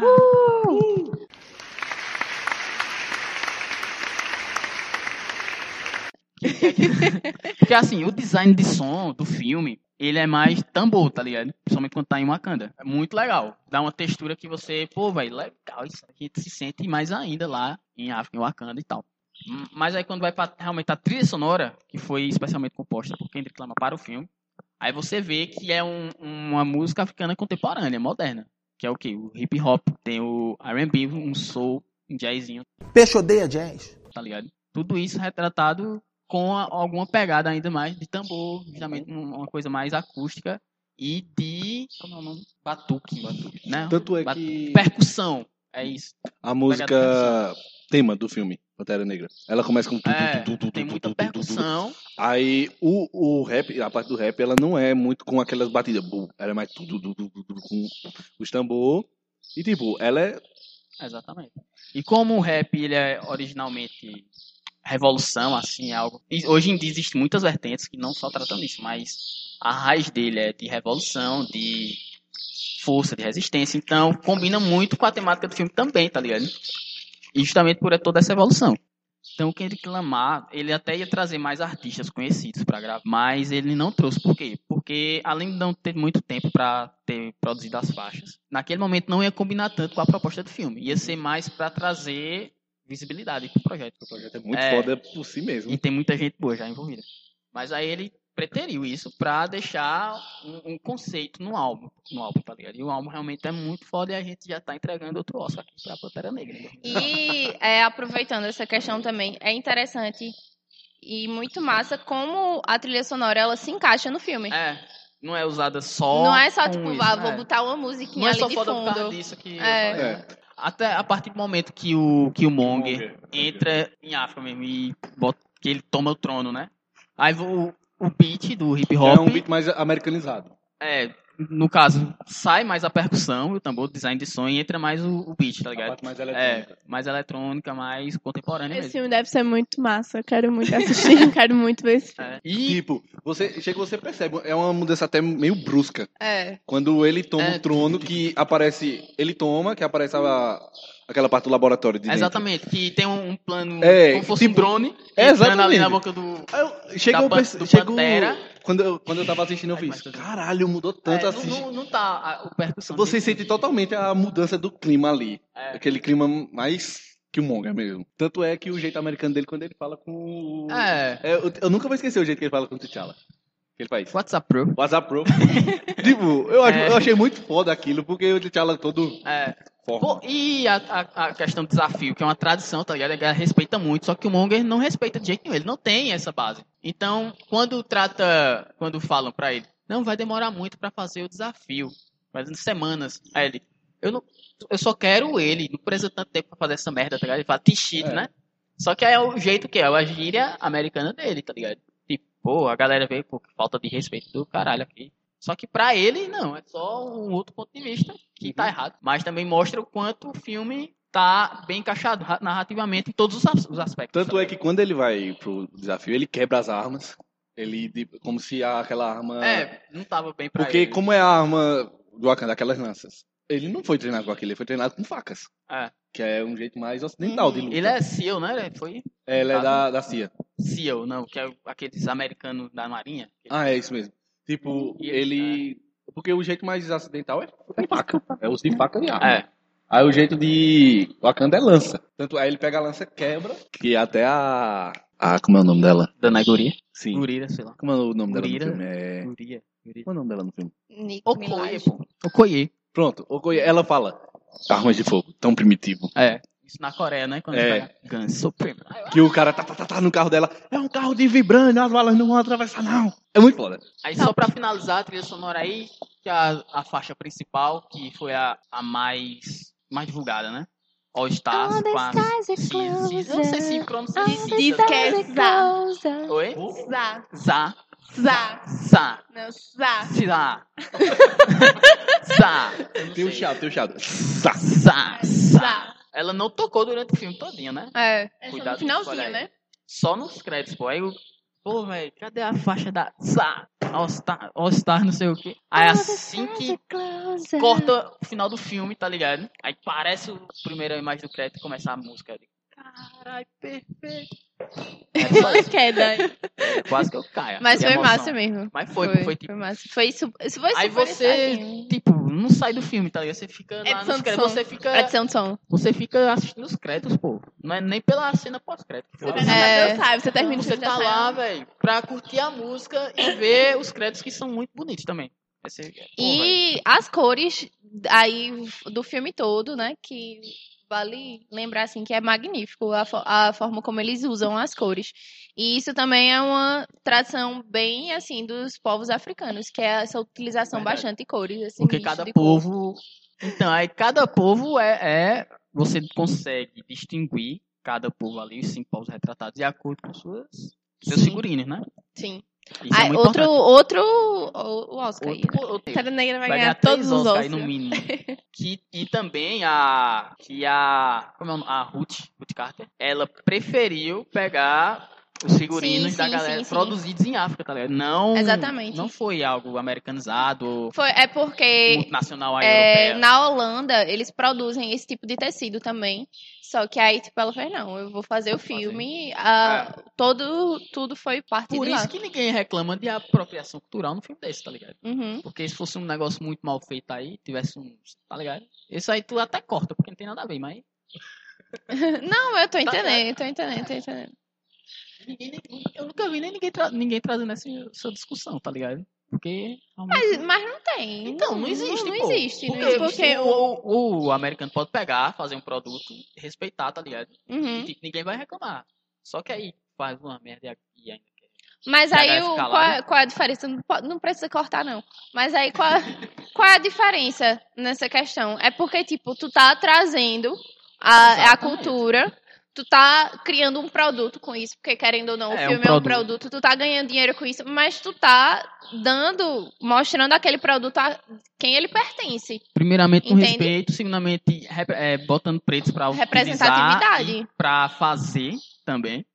Então Exatamente. não existe nada de apropriação cultural. Então, pra vocês aí que ficam falando de apropriação cultural, Que é apropriação que cultural. é frescura, é frescura se for feito bem feito e reclamar, como foi feito aí em Pantera. Se alguém reclamar, então tá errado quem reclamar. Mas quando é feito de maneira esdrúxula, tipo, vai colocar turbante numa branca, tá ligado? Ah, não, é apropriação. E Campanha retratar com a isso. Mariana Ximenes, né? É, e retratar isso de uma maneira ok e, e, não, e ainda ficar reclamando de quem, quem reclama, dizendo que é Mas- mimimi. Mas olha, a questão do, do turbante, eu até entrar aqui foi bom, que eu lembrei aqui. A Angela Bassett, a mãe, a rainha mãe, Sim. ela sempre tá usando turbante. Só que aí você, quando o T'Challa, dá... Pô, olha o spoiler aí, viu? quando o T'Challa morre, Aham. ela tira, tá ligado? Por quê? Porque aquilo é um símbolo, tá ligado? É, É. uma questão de... Aquilo é como se fosse a coroa É, dela. É, é como se fosse quando, assim, vou- vindo a para parte- religiões ocidentais, não entrar com chapéu em igre- igrejas, por exemplo. No mínimo, é uma, uma analogia aí, tá ligado? Assim. Não, fale. Não, fale. Não. Fala! Não! Caralho. É porque... Não, é porque assim, a é, eu super que entendi assim, o ponto de vista de vocês sobre a questão de apropriação cultural. Mas e agora que o filme virou um produto e tem tipo toda uma questão, como vocês tu falou aqui, da questão da arquitetura, questão é, da- das roupas, questão do, dos simbolismos e tal. Como fica agora essa questão, tipo, de ser usado por pessoas que, tipo, não representam aque- o, esse Vê povo? só, eu, eu acho assim, que tem, aí tem dois, dois pontos, duas palavras que são muito importantes. Duas palavras, não, na verdade, duas expressões. Uma é apropriação cultural, né? É isso que a gente tá falando. E a outra é de exportar, entende? Porque, tipo, quando você fala sobre apropriação cultural, é você pegar aquele símbolo, retirar ele da origem dele e começar a reproduzir como um produto. Só que aí quando a gente fala sobre a produção de Wakanda e tal, você está falando de uma exportação de cultura.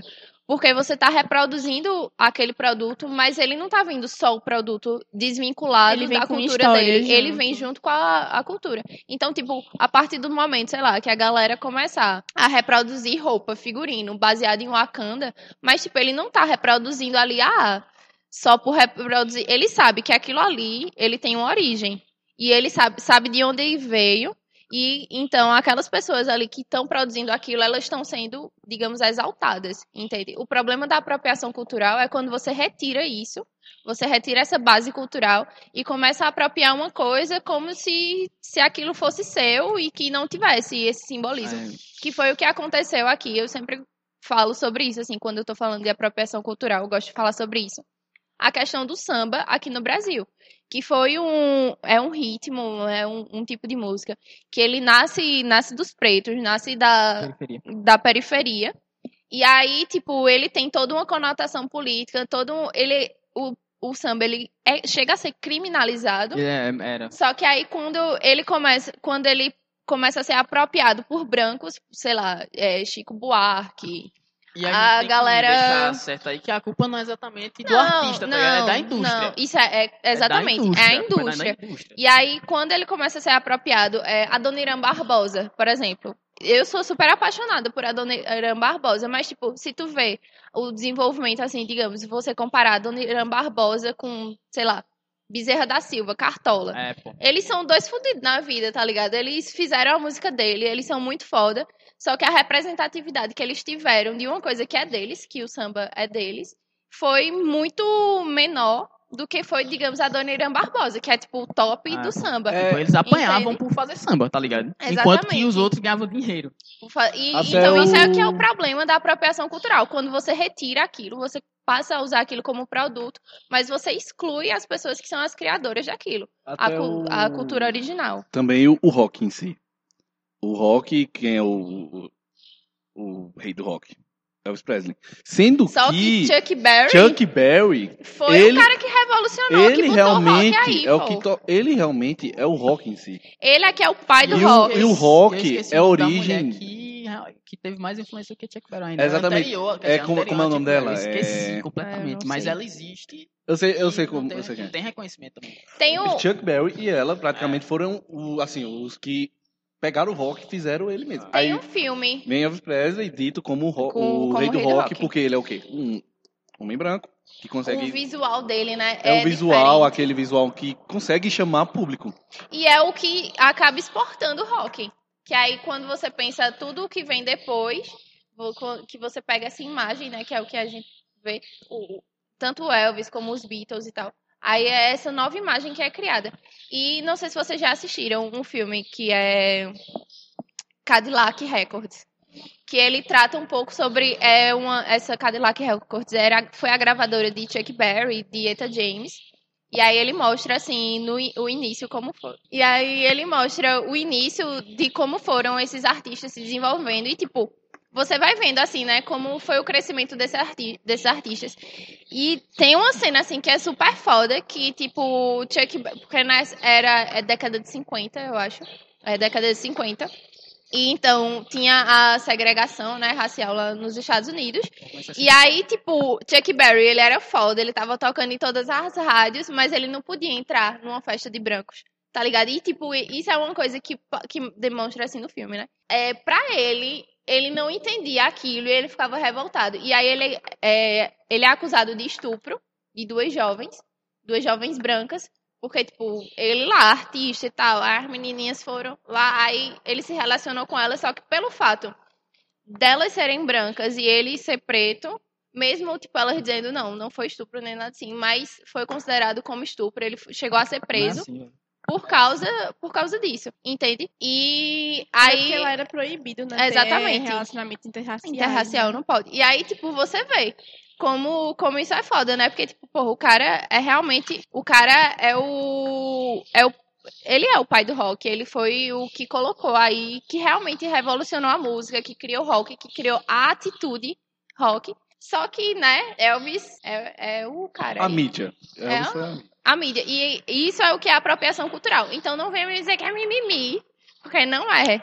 Essa questão da relação interracial era tão foda, velho. Tipo, quando Malcolm X foi preso, ele foi preso, foi condenado um ano por, pelos crimes que cometeu, e sete anos porque passou sete anos fazendo crime com a mulher que era branca, tá ligado? Que ele ficava com branca. É, foi um ano pra o crime e, se- e um ano a mais pra cada ano que ele passou com ela, porque os dois faziam um crime Só por causa disso. Aí, eu, Caralho, velho, que negócio doido. Mas era só uma curiosidade. São E curiosidades assim, é, falando em apropriação cultural, acho que lá já falou tudo aí. Lindíssima, falou tudo.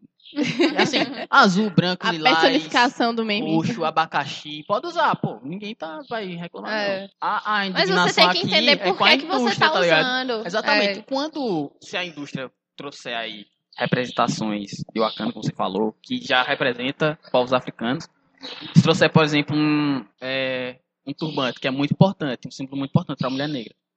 Então, se ela, se ela trouxer da maneira correta, eu até duvido que muitas mulheres brancas vão usar, tá ligado? Porque vão perceber que existe uma, um respeito Uma ligação elas não- simbólica. é, uma ligação simbólica, religiosa, que elas não têm. Então, ela vai usar só pra ser bonita, pra se achar descolada. eu acho que Usa. muitas pessoas vão usa. usar. isso que Usa. Mas algumas é isso pessoas, acontece. algumas pessoas, quando compram, nem sabem disso. Sim. Sei Sim. Aí, a partir do momento que se a indústria fizesse isso, que seria o, o ideal, se fizessem isso, algumas Mas, pessoas com assim, certeza não deixariam de usar. Mas eu assim, acho que eu acho que a questão aí não é nem do que a indústria vai fazer em si, mas o que o próprio filme faz quando ele retrata isso da forma correta, que ele coloca tudo, É, todos esses símbolos dentro do contexto. Então, tipo, é aquela coisa que acontece inconscientemente mesmo, sabe? Que, tipo, você vai olhar, sei lá, uma uma manta daquela do que o Kaluuya usa, e aí, tipo, você vai usar, achar bonito, você vai querer usar, só que você sabe de onde aquilo veio, entende? Você sabe a ligação Exatamente. que aquilo ali tem, com qual que aquilo ali é uma ligação com o povo africano e tal, e tal, e tal. O problema é quando você começa, você passa assim, sei lá, passa um comercial na TV e uma É. pessoa totalmente nada a ver usando isso, aí tu acha bonito e vai, tu Ah. usa. Tu não sabe nem por que, é que tu tá usando isso. Porque a sociedade ocidental que nós vivemos hoje, como é que as mulheres se veem hoje em dia na sociedade? Vamos lá, Bia. Milita, Bia. Falem aqui. A gente se vê. Assim, como a sociedade, principalmente os homens, veem vocês assim. E em questão também é, nas decisões sociais, nas decisões coletivas e políticas. Tudo isso.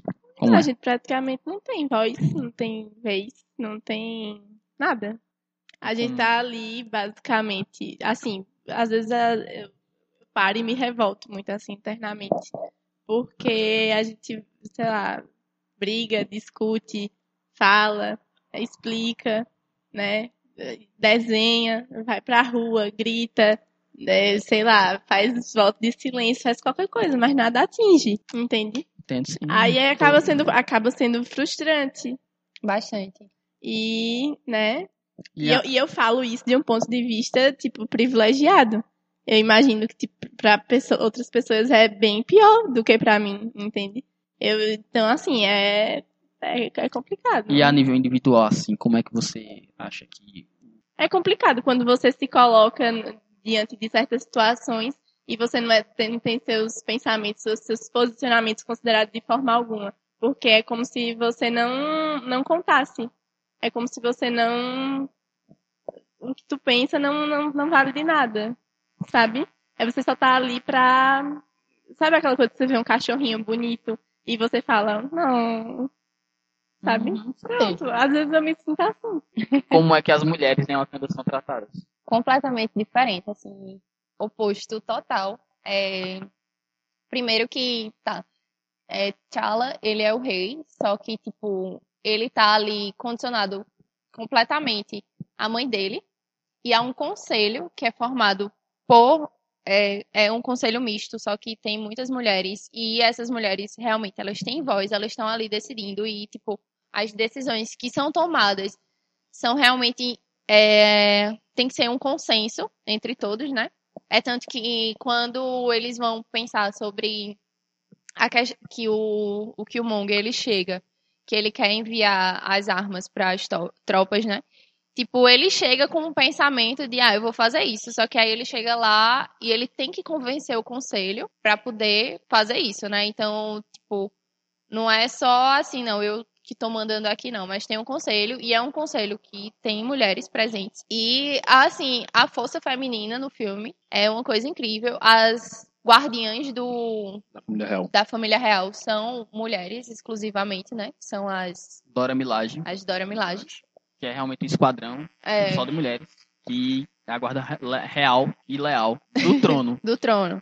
E aí você vê como assim é completamente diferente a, a concepção de mulher, o que é ser mulher, o que é ser feminino, é, na cultura de, de Wakanda em si, e que também vai ter a base na própria cultura dos povos africanos, né? Porque são povos que têm a base mais matriarcal, né? Então, tipo, é, considera bastante sobre o, o que as mulheres pensam. Eu acho que isso talvez eu esteja trazendo informação aqui errada, mas eu acho que isso é até pelo fato de que, como eles são muito ligados com é, essa relação de poder, de equidade com a natureza, então a mulher ela tem, assim, simbolicamente uma ligação maior com a natureza, porque ela é quem dá a luz, então ela é parte da natureza.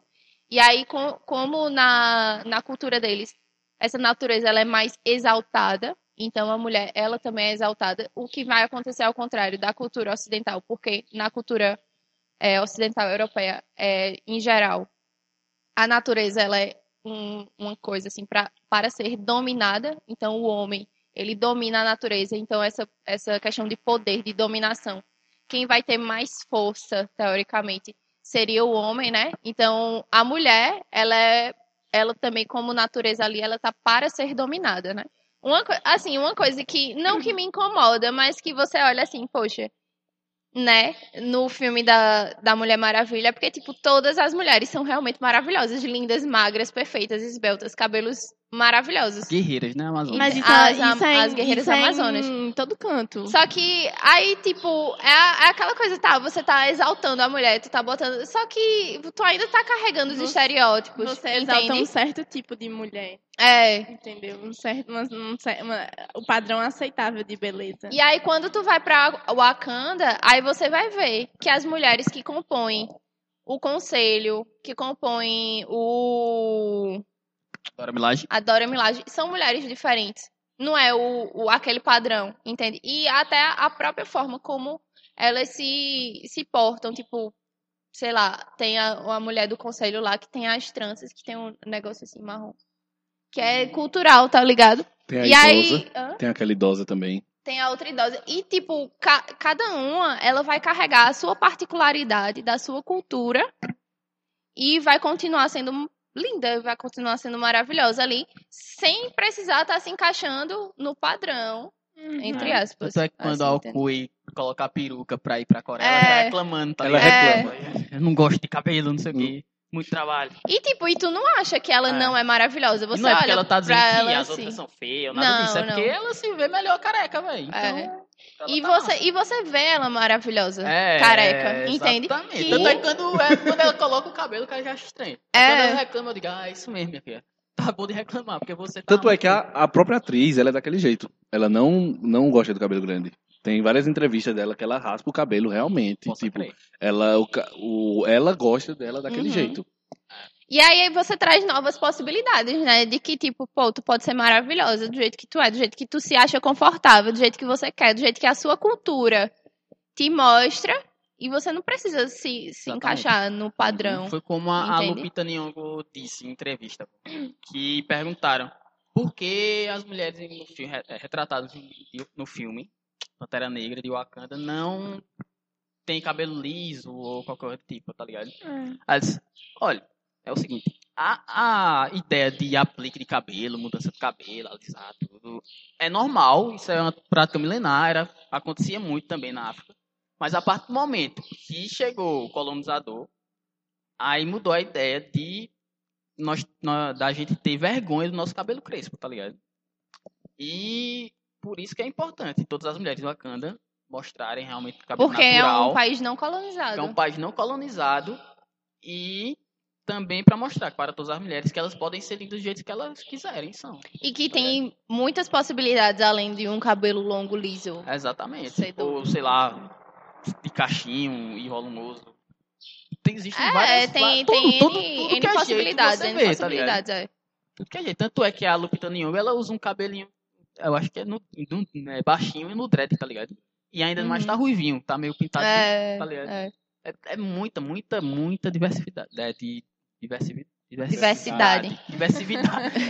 Você criou uma palavra. Eu E um- aí- Não, neologismo. Isso é super importante pra gente mostrar, assim, pra todo mundo. Porque, tipo, a gente naturaliza o, o machismo como se fosse. Machismo não, vamos botar o patriarcado. Como se fosse um, uma coisa, assim, que é. É da natureza humana, que o homem é mais forte, a mulher procria, e é assim mesmo. E a gente naturaliza isso de uma forma muito. queria- Essa deixa mesmo. Porque quando o Killmonger virou Pantera, é, que ele virou Virou Pantera, rei, tá? né? Isso.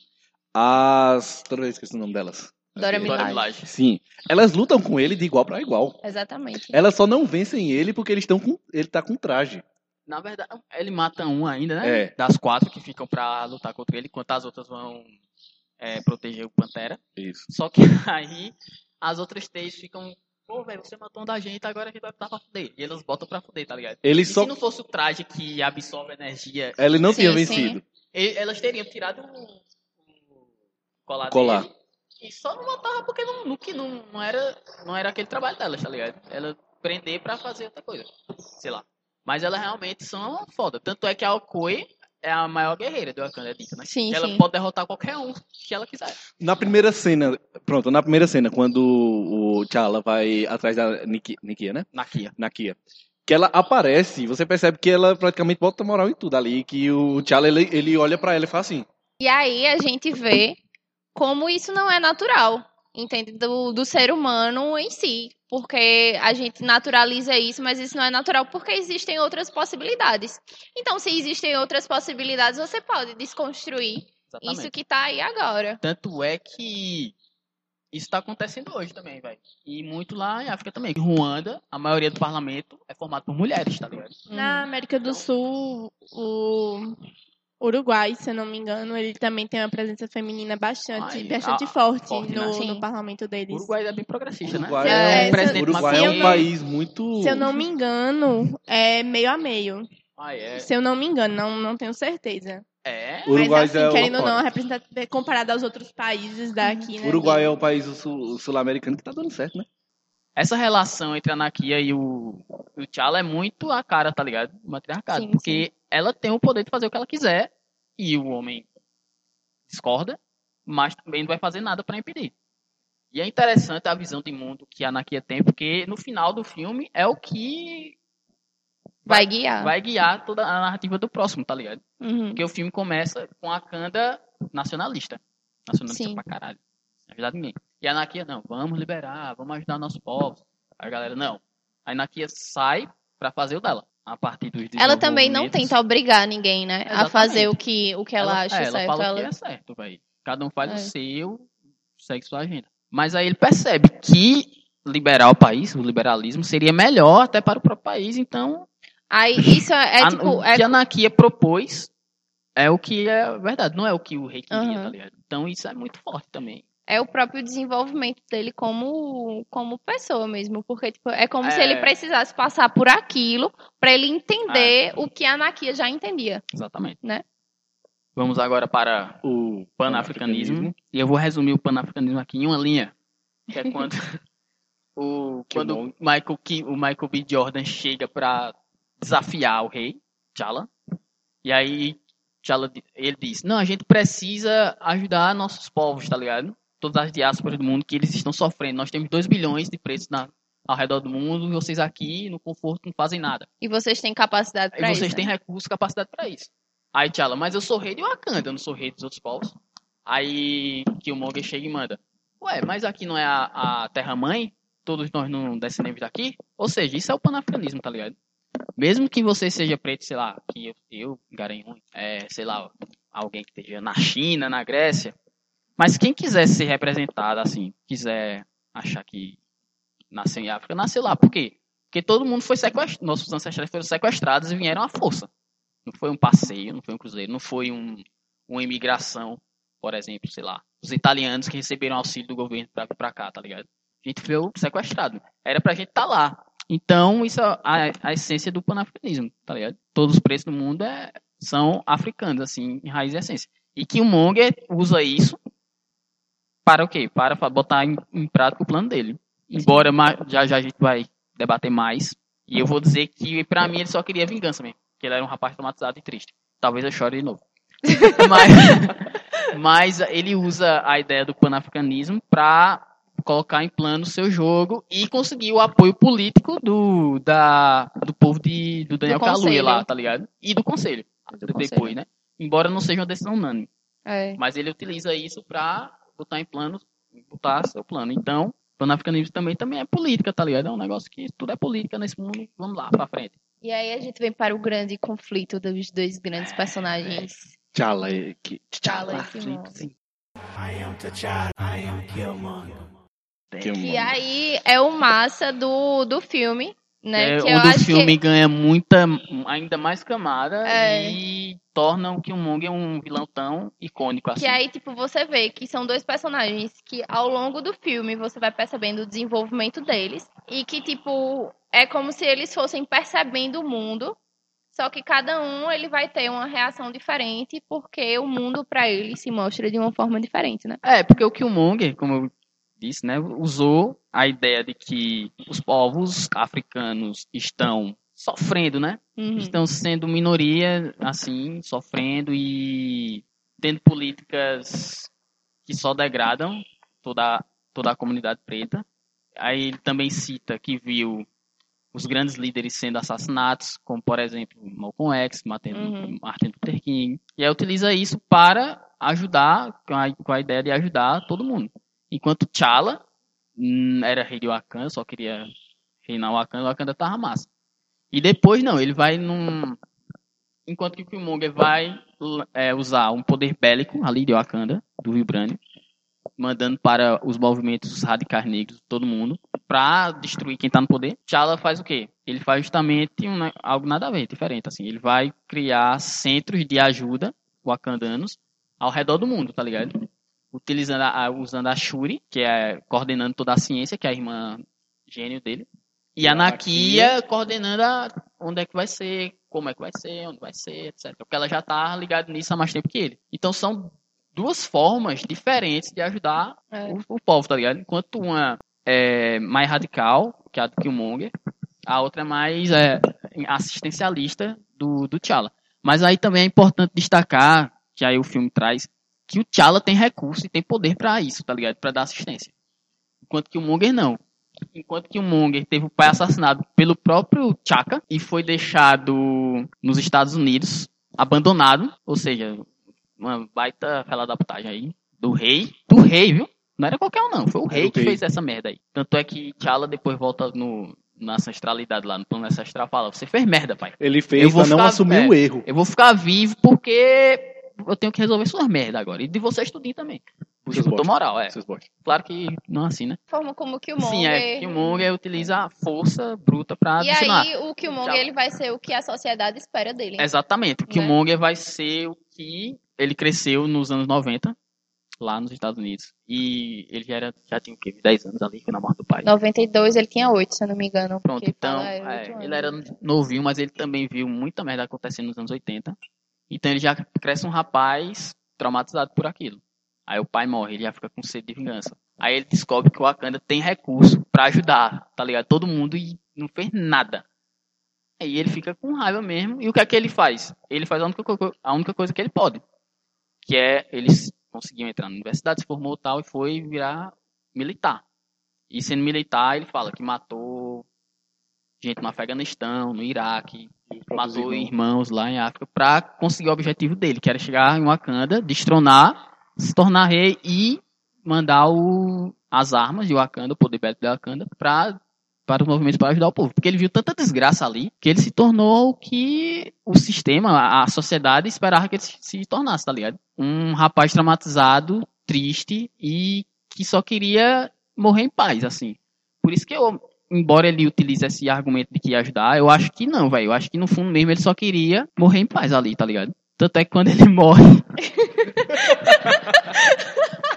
depois daquela batalha lá, muito linda. Aí o que é que ele diz? Ele, não, aí o, o T'Challa, ele disse pro T'Chaka, né? Pro T'Challa. Não, meu pai falou que o pôr do sol em Wakanda era a coisa mais linda que ele viu na vida. Aí ele pega ele, leva lá pra cima e mostra o pôr do sol, tá ligado? Enquanto ele tá morrendo. Ele está Enquanto chorando. ele tá morrendo, aí o, o T'Challa fala: Não, a gente ainda pode lhe curar, porque realmente tinha tecnologia pra isso. Só que ele fala: Me curar? Me curar pra quê? Pra, pra me colocar na prisão. Só me jogue, só me jogue no, no oceano e me deixe com meus ancestrais que pularam dos navios, porque sabiam que a, que a morte era melhor do que a escravidão, tá ligado? Aí eu comecei a chorar.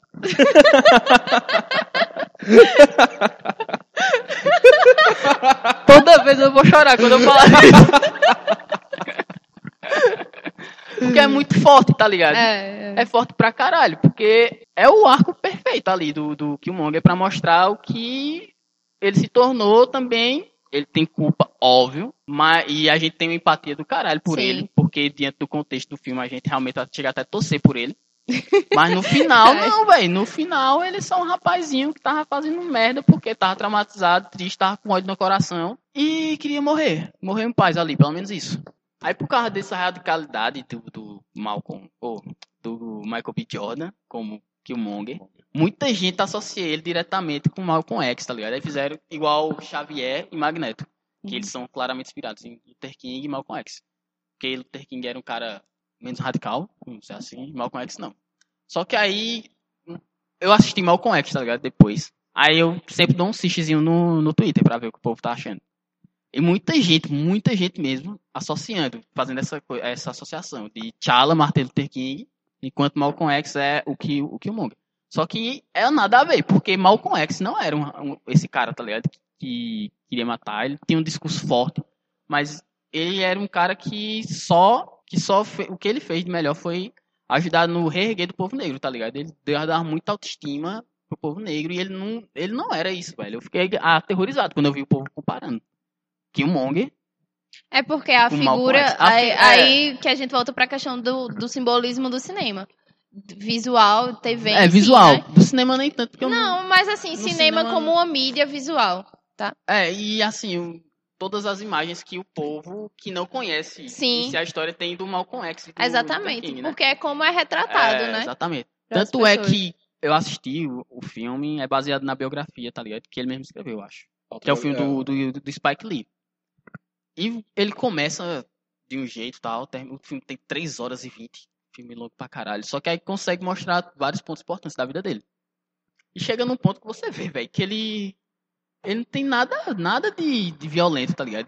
Quem conhecia ele, ele sempre tava com sorriso no rosto e tal. Ele só era, tinha um discurso muito forte, especialmente quando era ligado ao Islã, mas depois que ele se desligou à, à nação muçulmana. Porra, velho, o cara, até um, um da CIA que vigiava ele, tá ligado?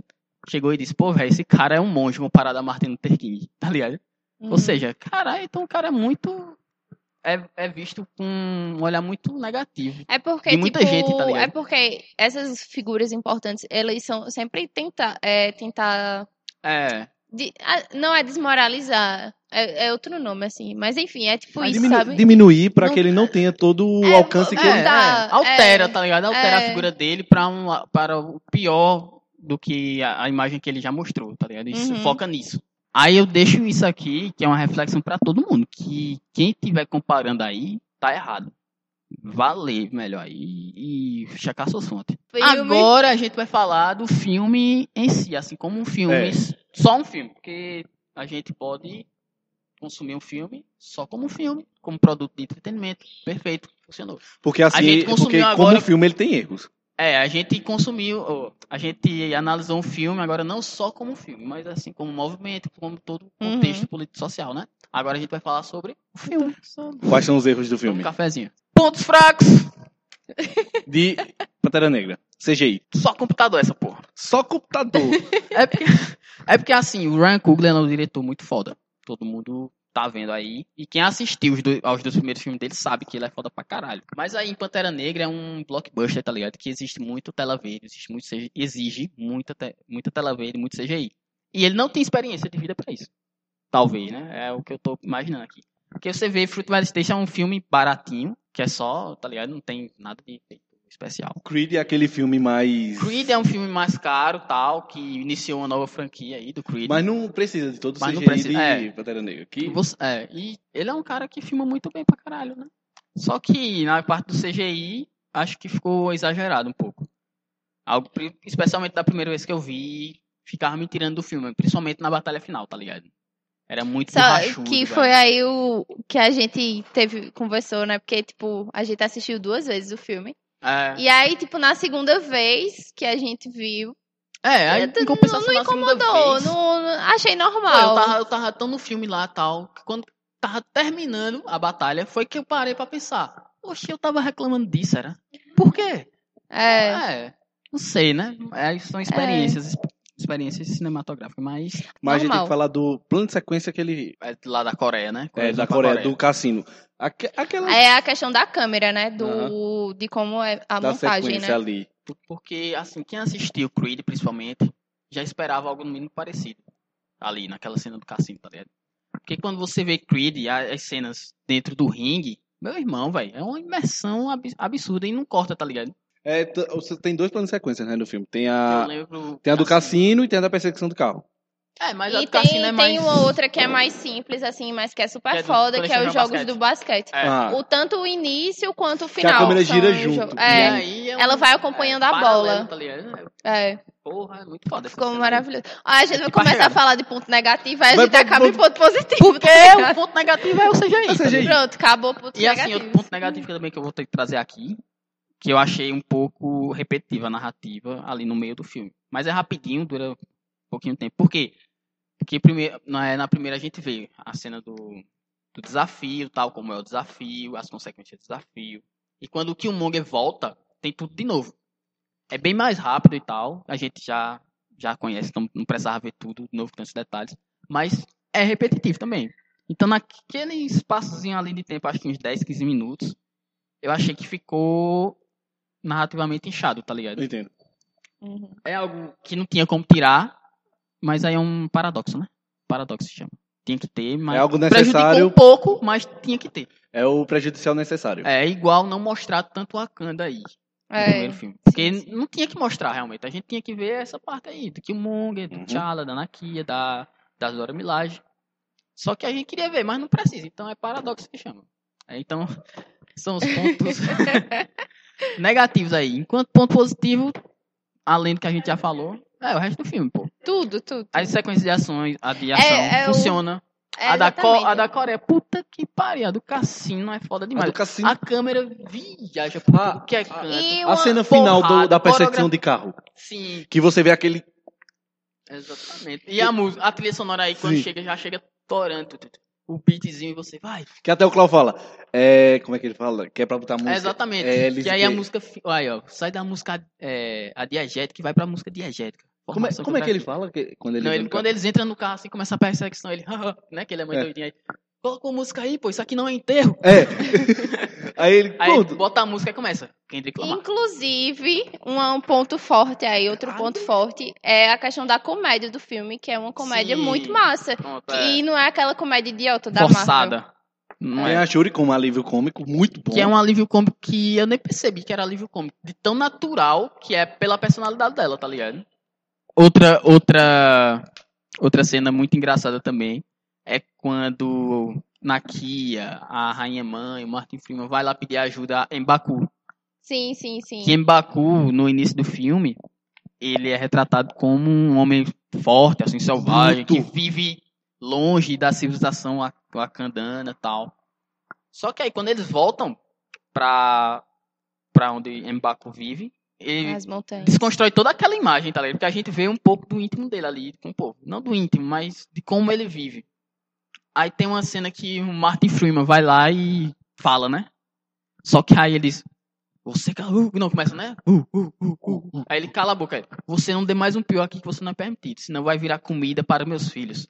Aí, Aí todo mundo fica aquela aquele tensão. clima tenso. Eu, caralho, velho, vai estereotipar essa coisa. Aí ele, é brincadeira, eu sou vegetariano. Foi esse e o outro alívio cômico que ele usa quando o T'Challa tá se É. despedindo, que ele faz. É, vai, E aí, vai, já terminaram aí? já terminaram aí? É. Então funciona muito bem, cara. E na cena pós-créditos, que eu considero como epílogo, é, T'Challa vai na ONU fazer o discurso e ele diz que a gente tá vivendo tempo difícil e tal, não sei o que, e por isso a gente vai abrir é, as portas de Wakanda. Aí e em cara- momentos difíceis, todos constroem muros e Sabres constrói pontes. Aí o cara tira onda com ele lá, né? Acaba... É o que uma, uma sociedade, é um país De totalmente, fazendeiros. totalmente fazendeiros pode contribuir com o mundo. Aí ele dá um sorrisinho aí, Aí acaba. aí acaba. Só que aí eu também lembrei de toda a onda nacionalista que a gente tá vendo crescente no mundo, tá ligado? De Inclusive, protecionismo é. nacional, né? Inclusive com, com a extrema-direita, tá? Não querendo. Eu adoro a direita, inclusive, mas enfim. É o Mas quê? aí, mas aí o que acontece, velho? Que até aqui, aqui no Brasil tem refugiados da Venezuela. da tá? Venezuela. Já tem gente querendo políticas para expulsá-los Uhum. daqui. Ah, eu vou deixar uma recomendação aqui, é recomendação aleatória do Descascast, que é o primeiro quadro aí que a gente tá criando. que é o filme Filhos da Esperança, de 2006. Filme do Afonso Cuarón, que, re- porra, antes de acontecer guerra síria, toda essa onda de nacionalismo, ele já retratou de maneira perfeita. Acho que se um filme quiser hoje retratar tudo que tá acontecendo no mundo hoje, não consegue retratar tão perfeitamente quanto o Filho da Esperança. Então é o que eu deixo aí que é justamente ele trata uma, uma Grã-Bretanha distópica em 2027, onde se fechou pro mundo, mas aí o mundo tá cheio de problemas e os problemas estão chegando, tá ligado? Aí tem até os, os os peixes, que são os refugiados, que eles tentam entrar lá e tentam, é, fazem atos, é, atos terroristas, etc.